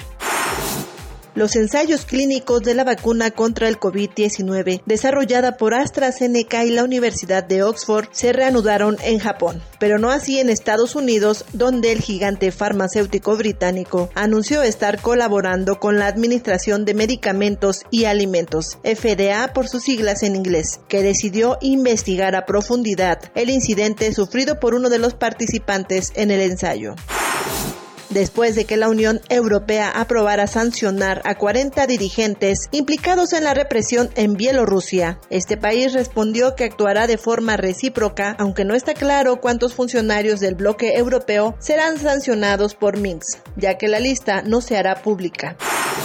La Unión Europea inició procedimientos legales contra el Reino Unido por incumplimiento del acuerdo del Brexit y la violación del derecho internacional. El anuncio se produjo tras varias semanas de controversia, luego de que el gobierno del primer ministro Boris Johnson revelara sus planes para implementar una legislación que anularía una parte específica del llamado Protocolo de Irlanda del Norte. El expresidente de Ecuador, Rafael Correa, quedó fuera de la carrera por la vicepresidencia en las próximas elecciones, luego de que el Consejo Nacional Electoral argumentó que el político se encuentra inhabilitado, por lo que ordenó a su partido nombrar a un reemplazo. En el estado de California, Estados Unidos, continúa la lucha contra los incendios, luego de que los bomberos se enfrentaran durante la madrugada de este viernes un gigantesco incendio bautizado como Glass Fire en los condados de Napa y Sonoma. Los restos del artista Joaquín Salvador Lavado Tejón, Quino, serán cremados en una ceremonia privada, en el marco del duelo nacional que fue decretado por el gobierno de Argentina en homenaje al creador de Mafalda.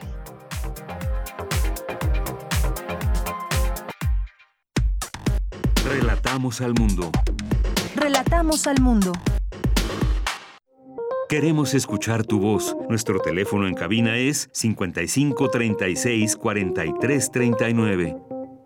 Dos de la tarde con 14 minutos y bueno, pues vamos a hablar ahora, ya en esta segunda hora, vamos a comenzar a hablar de el 68, este movimiento tan importante que eh, de estudiantes y con el fin, con el final que desafortunadamente tuvo aquel año.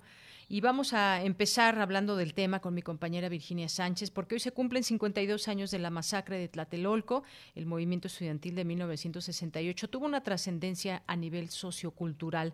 ¿Qué tal, Vicky? Te saludo con mucho gusto. Muy buenas tardes. Igualmente, Deya, muy buenas tardes a ti y al auditorio del Prisma RU desde el siglo XXI de los acontecimientos que han marcado la historia de nuestro país y que prevalece en el México de hoy, sin duda alguna, es el 2 de octubre de 1968 por su significado y trascendencia en todos los ámbitos del país. Esta fecha evoca diversos recuerdos para quienes la vivieron.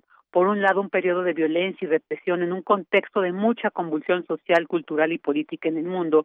Y por otro lado, representa el momento en que el país se proyectó como una gran sede de los Juegos Olímpicos.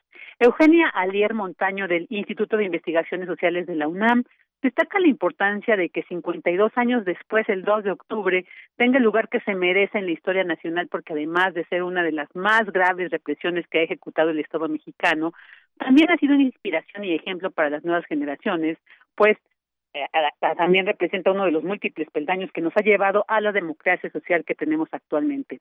Asimismo, señaló al revisar los movimientos estudiantiles del 86, del 99, el Yo Soy 132, en todos se encuentra un eco heredero del 68, es decir, el 68 ha llegado a todos los lugares.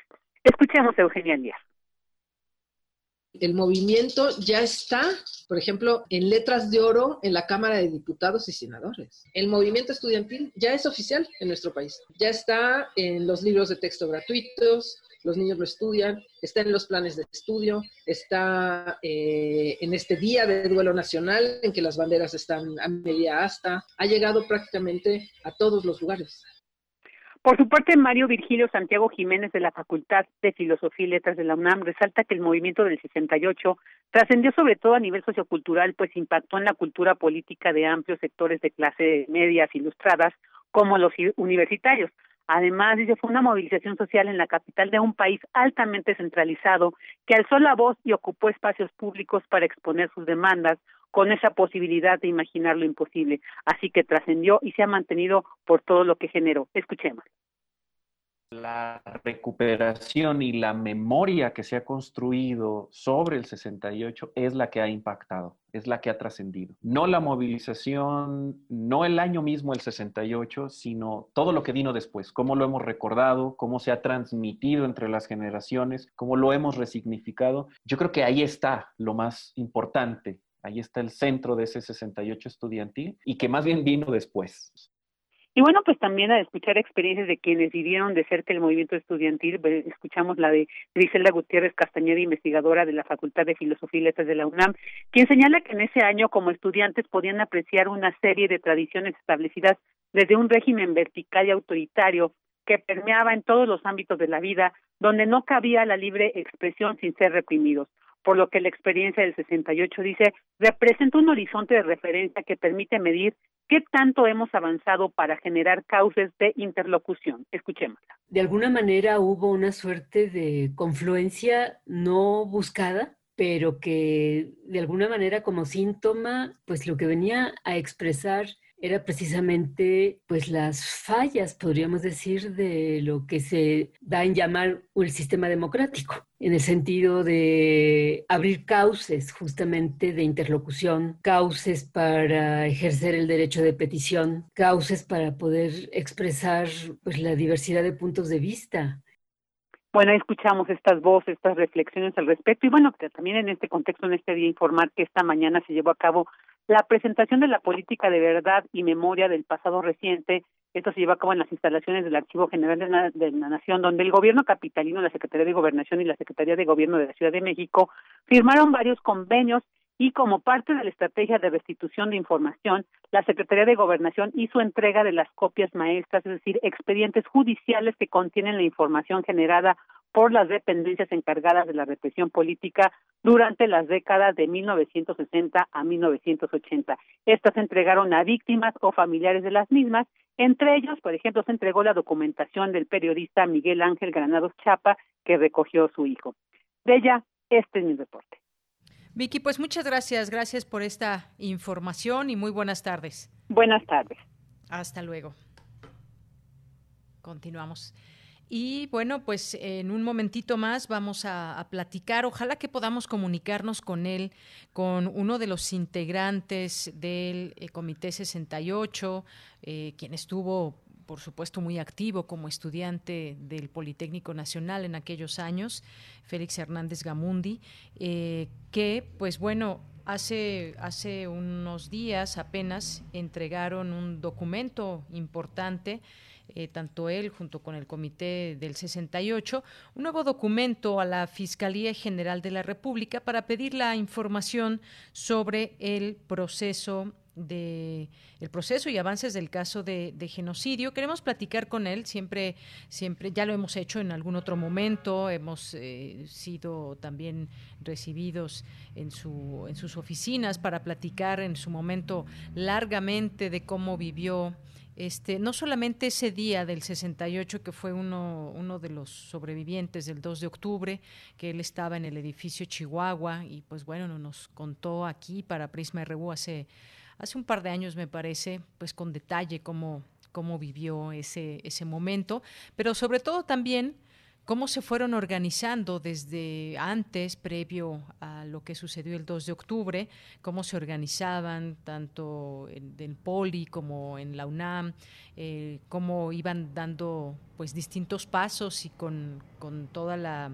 aceptación de un movimiento que fue un movimiento muy unido, un movimiento que discutía las demandas, el pliego petitorio, es decir, fue muy importante todo este trabajo previo y ese esa experiencia que deja dentro de la memoria histórica de un país, un movimiento del que se ha aprendido, un movimiento del que ellos mismos también pues a lo largo de todo este tiempo han dedicado pues a hablar a contar. Como sabemos hay distintos libros incluso con, distintos enfoques también sobre lo que sucedió en 1968 hay uno del que también tuvimos oportunidad en su momento de platicar aquí que habla pues de los archivos históricos. Que hay qué pesa en esos archivos que hay en esa en esa historia en esa historia del 68.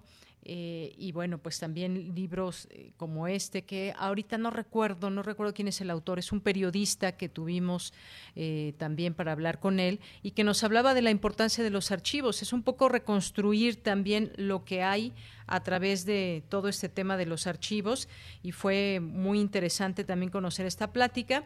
Pero ahora, pues bueno, nuestra intención es, eh, o era, quiero decirlo, no, si no nos contesta Félix Hernández Gamundi, para platicar sobre este último punto de esta entrega de este documento a la Fiscalía General de la República para pedir información sobre el proceso y avances de, por el caso específicamente de genocidio y es que, como sabemos, ya hoy se cumplen 52 años.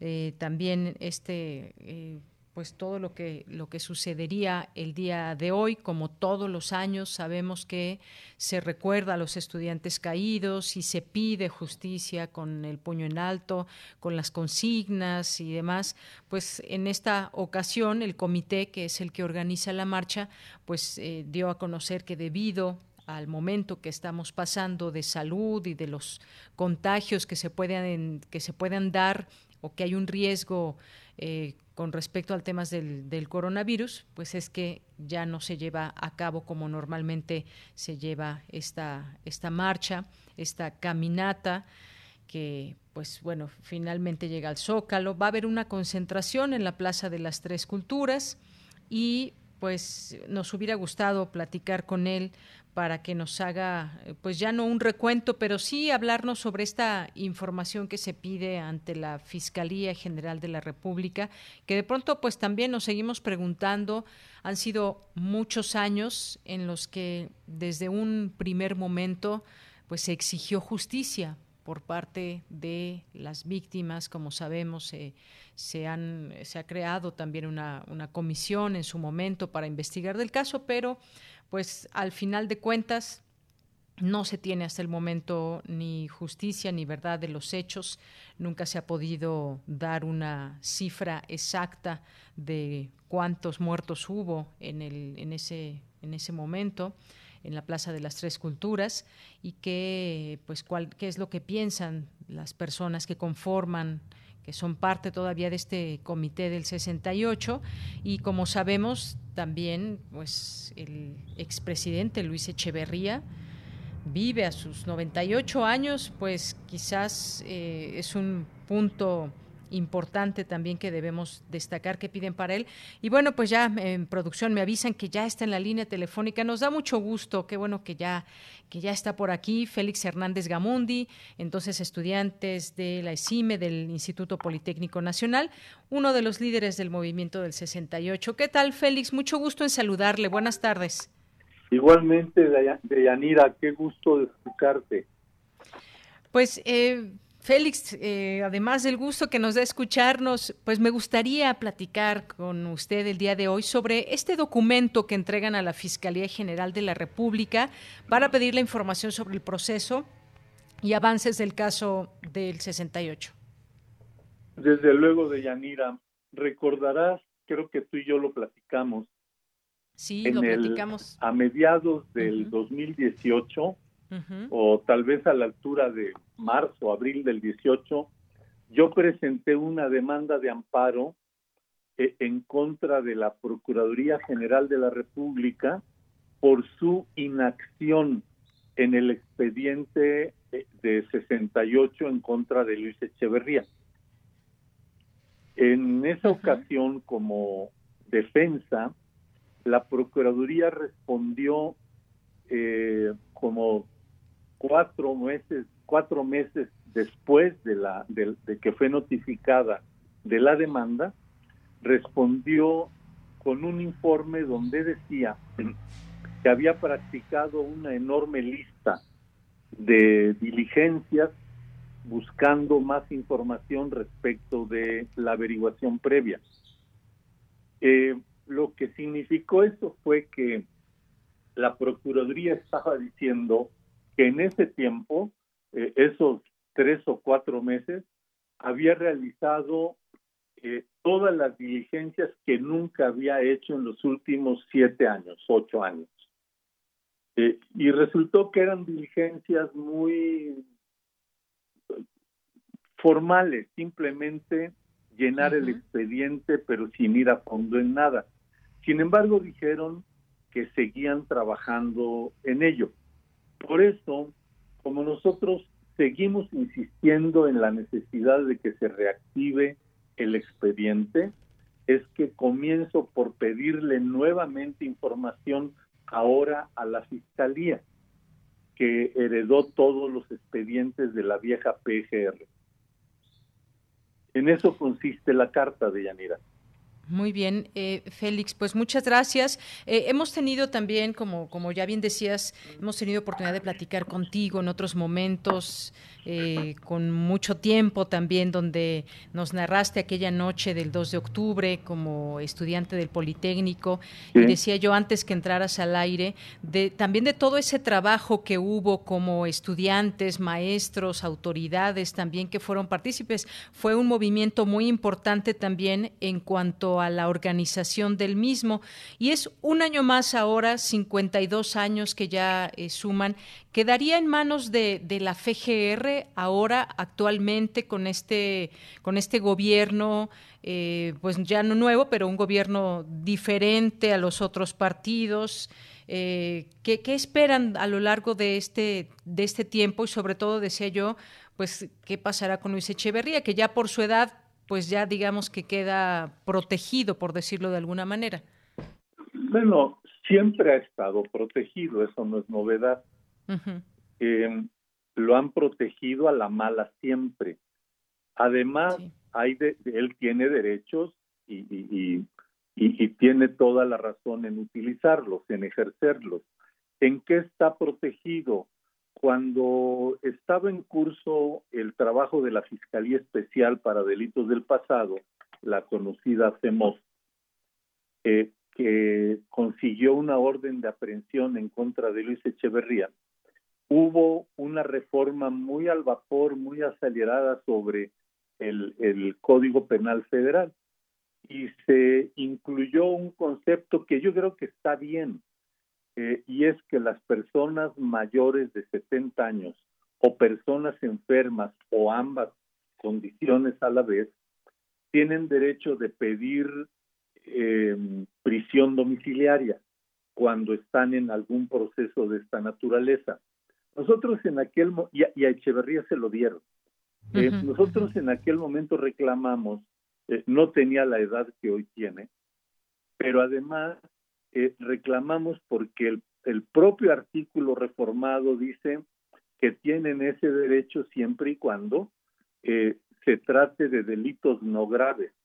Y este delito del que está acusado, que es genocidio, no es grave, es lo que le sigue, es gravísimo eh, es ataque a derechos fundamentales, el derecho a la vida, el derecho a la libertad, el derecho, son derechos fundamentales de la persona. Bueno, sin embargo, se lo dieron. Eh, y tu segunda pregunta, estamos en un nuevo momento, es, es un nuevo gobierno, ciertamente, y uno de los compromisos que ha hecho el presidente desde campaña y lo hizo con nosotros el, el 2 de octubre del 18 en una guardia, en una ceremonia que él encabezó en Tlatelolco, enfrente de la estela. Él eh, dijo a los medios y se lo dijo a compañeros nuestros del comité que el caso de 68 ni ningún otro caso de estos parecidos quedarían impunes. Eh, nosotros tomamos esa palabra y lo la tomamos a la buena y lo, asumimos como un compromiso que ahí está y en el que hay que avanzar. Nosotros tenemos nuestra parte que hacer y hoy hay eh, condiciones nuevas porque hay una reforma. A nosotros antes nos impedían el acceso al expediente. Con la reforma que hubo, nosotros de nueva cuenta tenemos acceso al expediente y tenemos derecho de hacer lo que los abogados llaman actuaciones sobre este expediente. Lo estamos haciendo, por eso es esta carta a la Fiscalía, pero esperamos que la Fiscalía haga su parte y la mayor parte la tiene que hacer la Fiscalía y después de la Fiscalía el Poder Judicial. Esperemos que los jueces estén a la altura no han estado de Yanira. Nunca en este proceso los elementos del Poder Judicial han estado a la altura de la exigencia para garantizar justicia, en este caso que es gravísimo para la vida social y política de México. Solo ha habido excepciones de algunos actores, jueces, magistrados y algunos ministros que han tenido actitudes comprometidas, decorosas y apegadas a la ley, apegadas al derecho y apegadas a los principios de, de justicia. Pero dicen, como dice el dicho aquel, que una golondrina no hace primavera, no hace, sí, una, golondrina no hace primavera. Eh, necesitamos que el sistema de procuración e impartición de justicia funcionen y lo hagan de manera comprometida. En este caso, por lo pronto, porque es la mejor manera de evitar que se sigan repitiendo casos parecidos. Hay muchos. El último y más dramático, grave y que indigna a todos, desde luego es la agresión en contra de los 43 jóvenes de Ayotzinapa, los 43 que permanecen desaparecidos y que nosotros los incorporamos en nuestras exigencias de justicia. Pero en medio, entre 68 y Ayotzinapa, hay muchos otros casos que son delitos del mismo orden, son delitos de genocidio o delitos de lesa humanidad, son delitos que atacan directamente los derechos fundamentales de los mexicanos y permanecen impunes. Yo creo que esa es una gran tarea que tenemos todos, lo tiene la Fiscalía, lo tiene el gobierno actual para poder realmente cimentar un camino de paz, de paz verdadera para el futuro de México. No hay ningún impedimento legal para que Echeverría sea juzgado independientemente de la edad. Ya el juez decidirá qué hacer con él, cómo cumple sus penas, cómo paga sus deudas con la justicia. Ese no es tema nuestro. Nosotros lo que queremos es el esclarecimiento, queremos conocer la verdad para garantizar que los hechos no se repitan jamás. Bien, Félix, pues muchas gracias por toda esta explicación. Como bien dices, ha estado siempre protegido, desafortunadamente, el expresidente Luis Echeverría. Eh, pues hay, hay esperanza en, tus palabras, porque han hecho todo a su alcance junto con el comité del 68 en cuanto a esta exigencia y a dar un seguimiento puntual de toda esta parte legal de archivos, una comisión eh, también. Eh, así que pues bueno, resta justamente eso, eh, no quitar el dedo del renglón y que se conozca, que se conozca la verdad de los hechos, más allá de lo que pueda suceder con este expresidente, eh, pues sobre todo conocer pues los hechos y me refiero pues al número de personas que perdieron la vida, los desaparecidos que pues hasta el día hasta el día de hoy sus familiares no saben, no saben de ellos. Pues Félix, muchas gracias y también yo decía que pues por primera vez no se va a llevar a cabo esta marcha, tengo entendido que no se va a llevar a cabo, pero va a haber una concentración en la Plaza de las Tres Culturas. Mira, hay un plan de, hay un programa de actividad de Yanira allí en la Plaza de las Tres Culturas que ya comenzó. En realidad es un es un programa que inició a las 2 de la tarde. Entre las 2 y las 5 de la tarde eh, hay un programa de diversos eh, colectivos de arte. Hay compañeras y compañeros de las escuelas de artes gráficas, de artes plásticas de la universidad, y de otras instituciones de teatro y de danza también que están en un programa que ya inició. Eh, esto está ocurriendo en este momento ya en la plaza y a las 5 será el meeting. no es la primera vez que, que, no se lleva a cabo. Que no se lleva a cabo la marcha. Ha habido, ha habido otras ocasiones donde hemos hecho los eventos un, quizá una, un par de veces nada más eh, anteriormente, eh, pues simplemente porque así se ha decidido en los, en, la, hay una coordinación que organiza estas cosas que, en la cual nosotros desde luego tenemos una participación y una responsabilidad central, pero intervienen organizaciones juveniles, sindicales, mayormente estudiantiles, pero sindicales también, de agrupamientos populares eh, y esta vez se decidió, así en función de la emergencia sanitaria. Hay mucha incertidumbre y hay mucho temor sobre el tema. Y en, la marcha conmemorativa, sobre todo la del 2 de octubre, participan muchos jóvenes, pero también muchas personas de otras edades, más para arribita.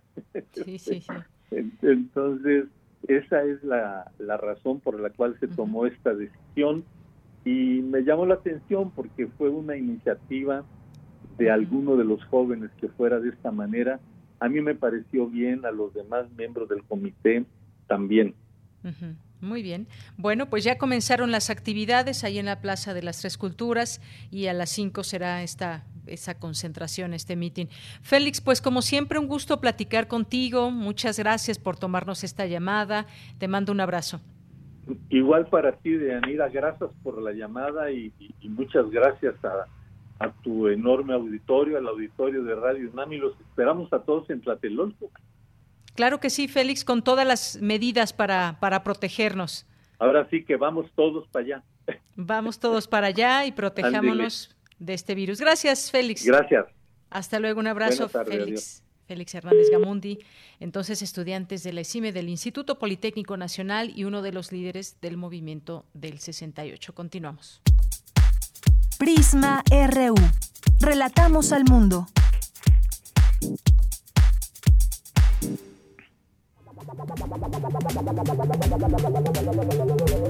El refractario, RU.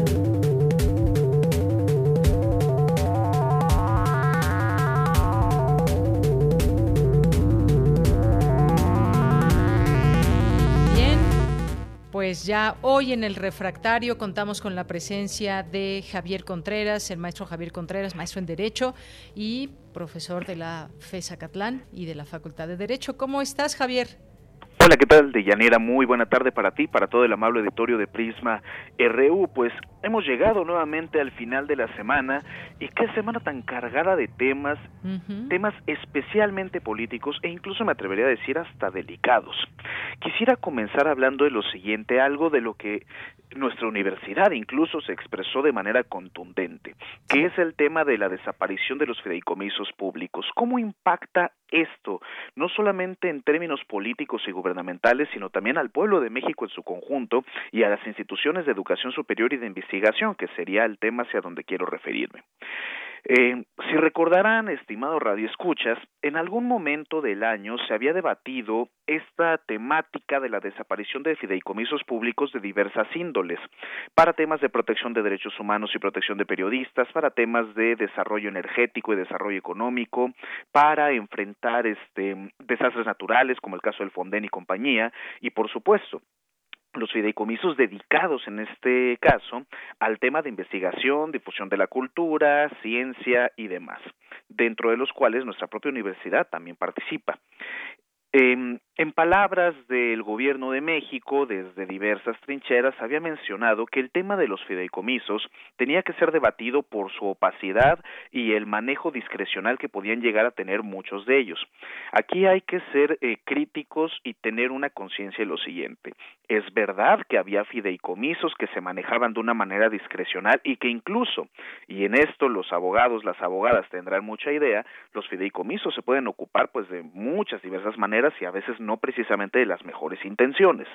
Pero pensar en un fideicomiso público como los que se están en el gobierno todavía porque aún no desaparecen, eso hay que dejarlo claro también, es hablar de un conjunto de bienes públicos que son perfectamente auditables y los mecanismos que existían para poder llevar un seguimiento de hacia dónde se dirigían los recursos de esos fideicomisos podían perfeccionarse igualmente. Ahí tenemos también cuentas de la propia Auditoría Superior de la Federación y por supuesto que se pueda hacer rendir cuentas a los personajes que han llevado la administración de derechos fideicomisos, algunos de ellos con estructura orgánica, es decir, personas trabajando para poder cumplir con la misión de dichos fideicomisos. ¿Qué ha pasado hasta el momento? La Cámara de Diputados votó en la Comisión de Presupuesto y Cuenta Pública la desaparición de estos fideicomisos vía la reforma de un montón de leyes donde disponen la existencia de los mismos pero se rompió el quórum en algún momento ya en el nivel de pleno en la Cámara para poder dar la discusión final. Este proceso legislativo no concluye todavía porque aún eh, a pesar de que esto transita en la Cámara de Diputados, para efectos constitucionales tendrá que ser debatido también en el Senado de la República. Y será palabra de las y los senadores, la última, para saber qué va a ocurrir finalmente con este tema de fideicomisos. En mi opinión, es un tema delicado al cual se le tiene que dar el seguimiento.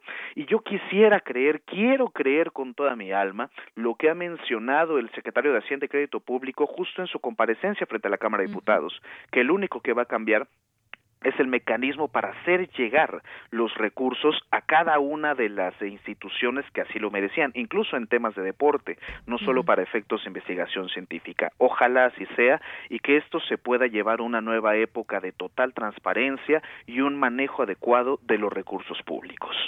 Así es, Javier, pues ya se comprometió ahí ante, ante los diputados en esta comparecencia, así que es la última información que hay. Desaparecerían, pero en todo caso, el recurso está dispuesto para las áreas que se requieran. Así que, bueno, pues esto lo seguiremos platicando en su momento y ya en los hechos cómo, cómo se dará esta, esta entrega. Hay otro tema, Javier, la declaratoria de constitucionalidad de la consulta promovida por el presidente. Pues si, si nos vamos por la parte política, hay mucho que decir, pero pues finalmente está la parte legal y los argumentos que se dieron por parte de los ministros.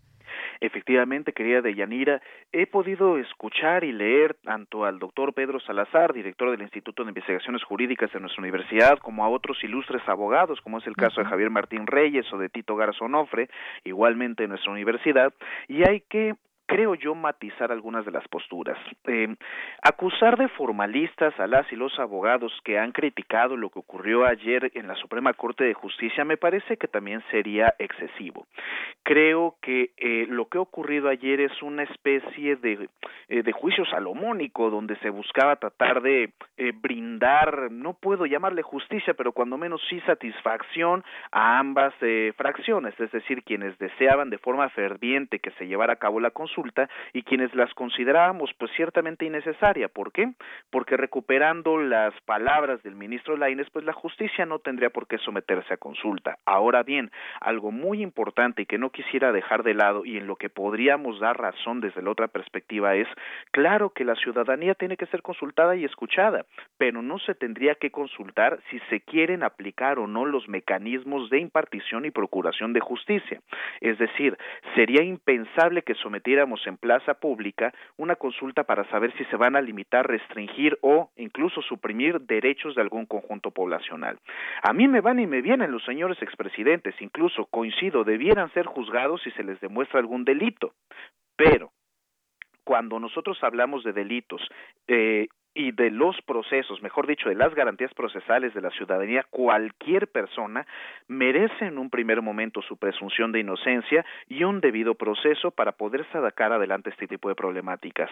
Creo que la propuesta de pregunta presentada al final del día por la Suprema Corte de Justicia mm, medio rescata este tema de la garantía y protección de los derechos fundamentales en su característica procesal y pregunta a la ciudadanía pues si consideran que se deben eh, accionar los mecanismos estatales para poder juzgar estos delitos del pasado cometidos por actores políticos en algún momento indeterminado porque deja la puerta abierta la forma en cómo está redactada la pregunta.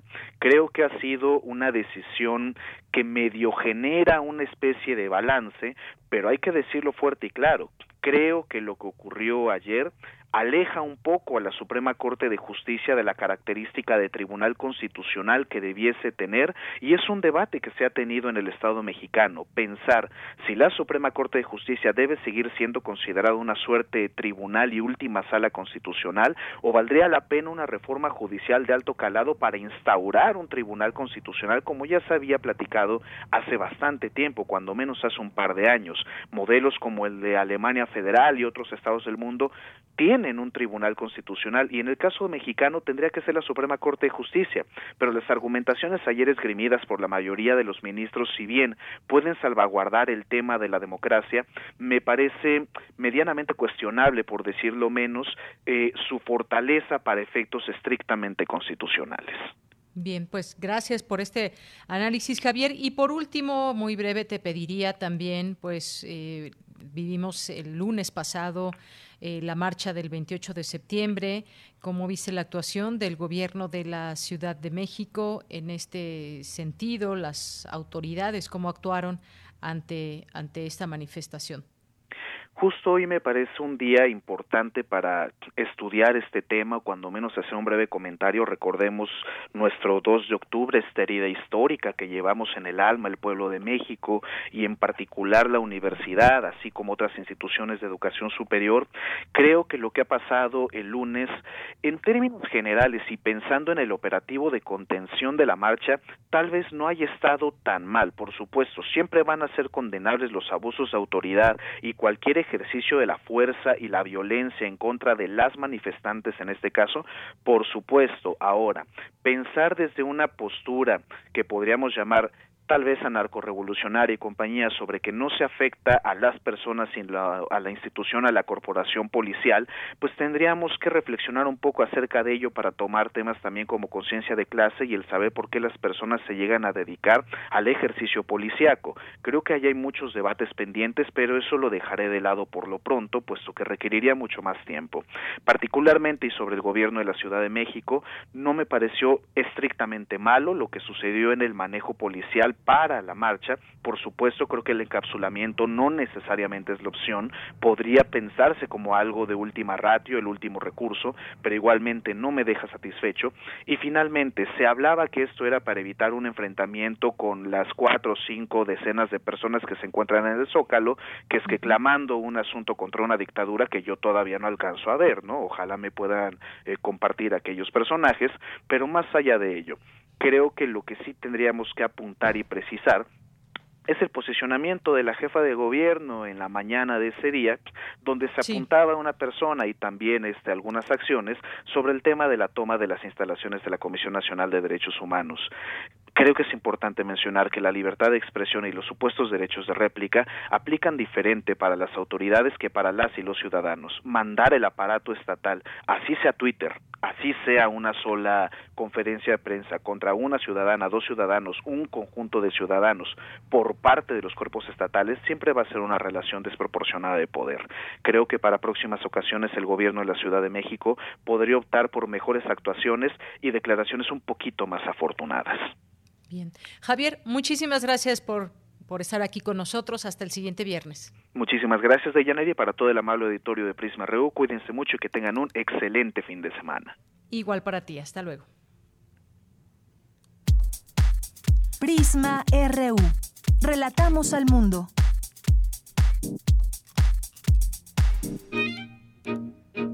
Melomanía RU.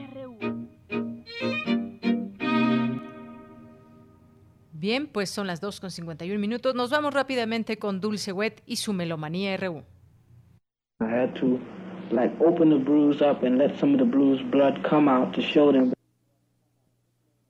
I had to like open the bruise up and let some of the blues blood come out to show them.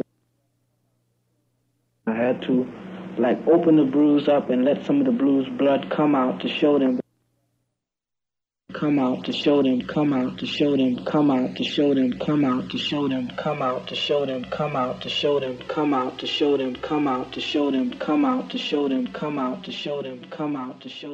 ¿Qué tal? Muy buenas tardes, amigos melómanos de Prisma RU. Muy buenas tardes de Yanira.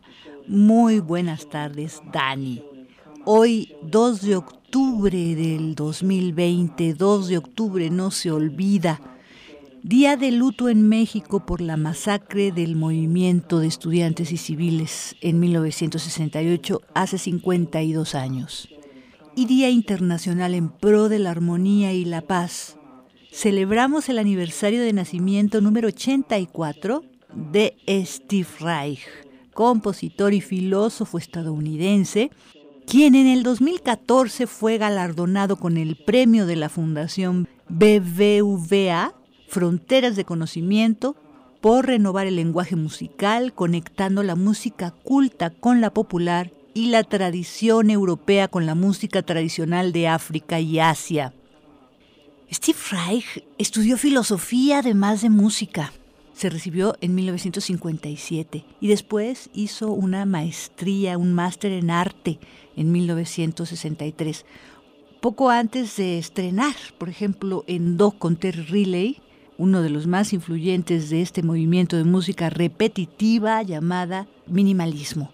Pero Steve Reich trasciende del minimalismo, ya su música ahora no lo es así, pero lo que oímos ahora es Come Out de 1966.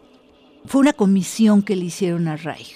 Los Harlem Six, seis jóvenes negros arrestados por el asesinato de Margit Sugar, una refugiada húngara en Harlem, en las semanas posteriores al meeting de Little Fruit Stand en 1964.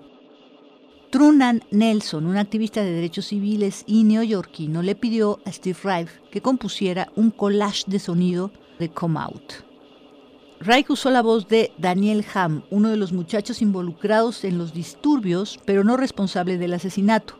Tenía 19 años en el momento de la grabación. A comienzos de la pieza dice, tuve que como abrir el hematoma y dejar que saliera parte de la sangre del hematoma para mostrarlo, aludiendo a cómo Ham se había perforado un hematoma en su propio cuerpo para convencer a la policía que había sido golpeado mientras estaba en la cárcel. La policía no se había ocupado anteriormente de las lesiones de Harms, ya que no parecía herido de gravedad y ellos mismos lo golpearon. Come Out de 1966 es lo que estamos escuchando, la música del álbum Steve Reich, producido en Alemania por el sello Elektra Nonnesuch, Come Out.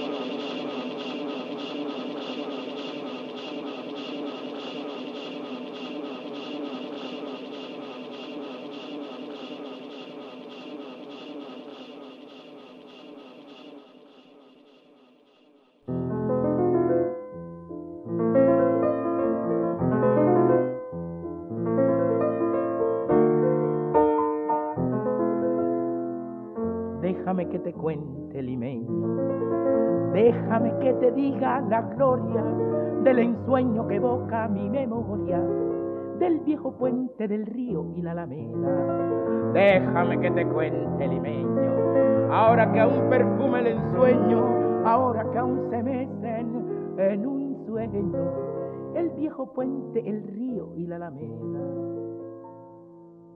Y también hoy 2 de octubre de 2020 Estamos recordando a Bola de Nieve a sus 49 años de fallecimiento. Fallece el 2 de octubre de 1971. Nacido como Ignacio Jacinto Villa Fernández, pianista, cantante y cantautor cubano, que debe su nombre a su rostro negro y redondo. Villa Fernández nació en Guanabacoa y estudió en el Conservatorio Mateu de La Habana Trabajó como chofer y tocó el piano en películas mudas hasta que su amiga Rita Montaner lo contrata como acompañante a principios de la década de 1930. Montaner regresó a Cuba, pero Villa Fernández, Bola de Nieve, permaneció en México y desarrolló su estilo de interpretación original como pianista y cantante. Fue una figura de élite muy popular y sofisticada su repertorio incluía canciones en francés, inglés, catalán, portugués e italiano y realizó numerosas giras por Europa y América. Falleció en la Ciudad de México. Con él estamos escuchando La Flor de la Canela de Chabuca, María Isabel Granda, de quien este 2020 celebramos su centenario de nacimiento. Esto es música del álbum Bola de Nieve 1 producido en México por el sello Pentagrama en 1996, con el propio Bola de Nieve Ignacio Jacinto Villa Fernández, piano y. Su paso por la vereda y recuerda que jazmines en el pelo y rosas en la cara. Airosa caminaba la flora de la canela, derramaba lisura y a su paso dejaba aroma de mistura que en el pecho llevaba. Del frente a la alameda, menudo pie la lleva por la vereda que se estremece al ritmo de su cadera. Recogía la risa de la brisa del río y al viento la lanzaba del puente a la alameda.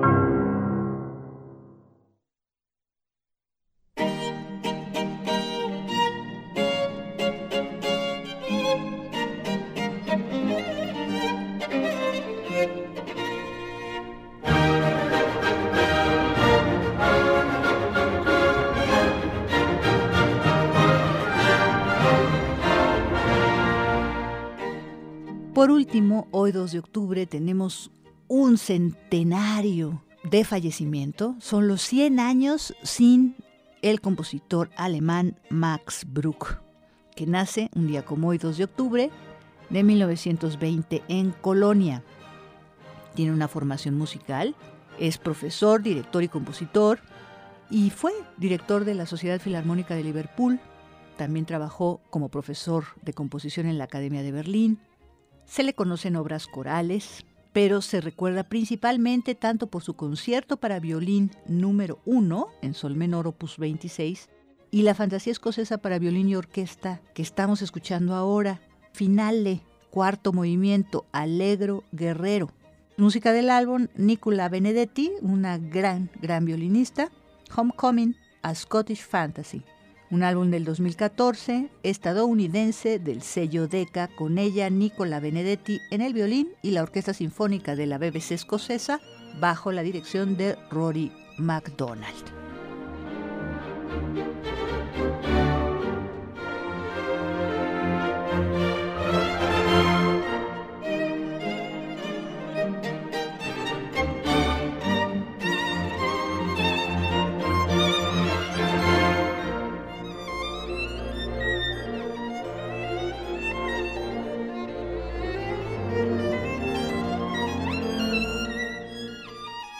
Con esto nos despedimos de Melomanía. Muchas gracias por vuestra atención. Que pasen un padrísimo y tranquilo fin de semana. Y nos escuchamos muy pronto.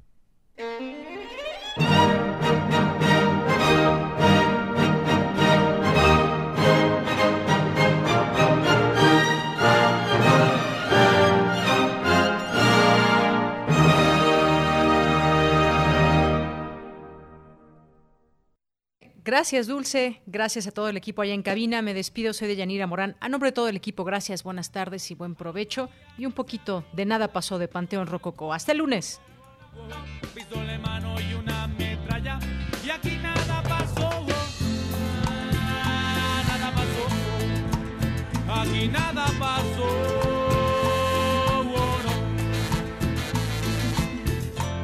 Pobre de él, pobre de ella. La bala lo separó feliz en una estrella donde no hay represión, oh, no. Pobre de él, pobre de ella, el cielo se sacudió, oh, Y ahora él vive feliz en una estrella donde no hay represión, mamita, dame, dame sabor, dame sabor de robo para salvar a la nación del malvado Babilonia.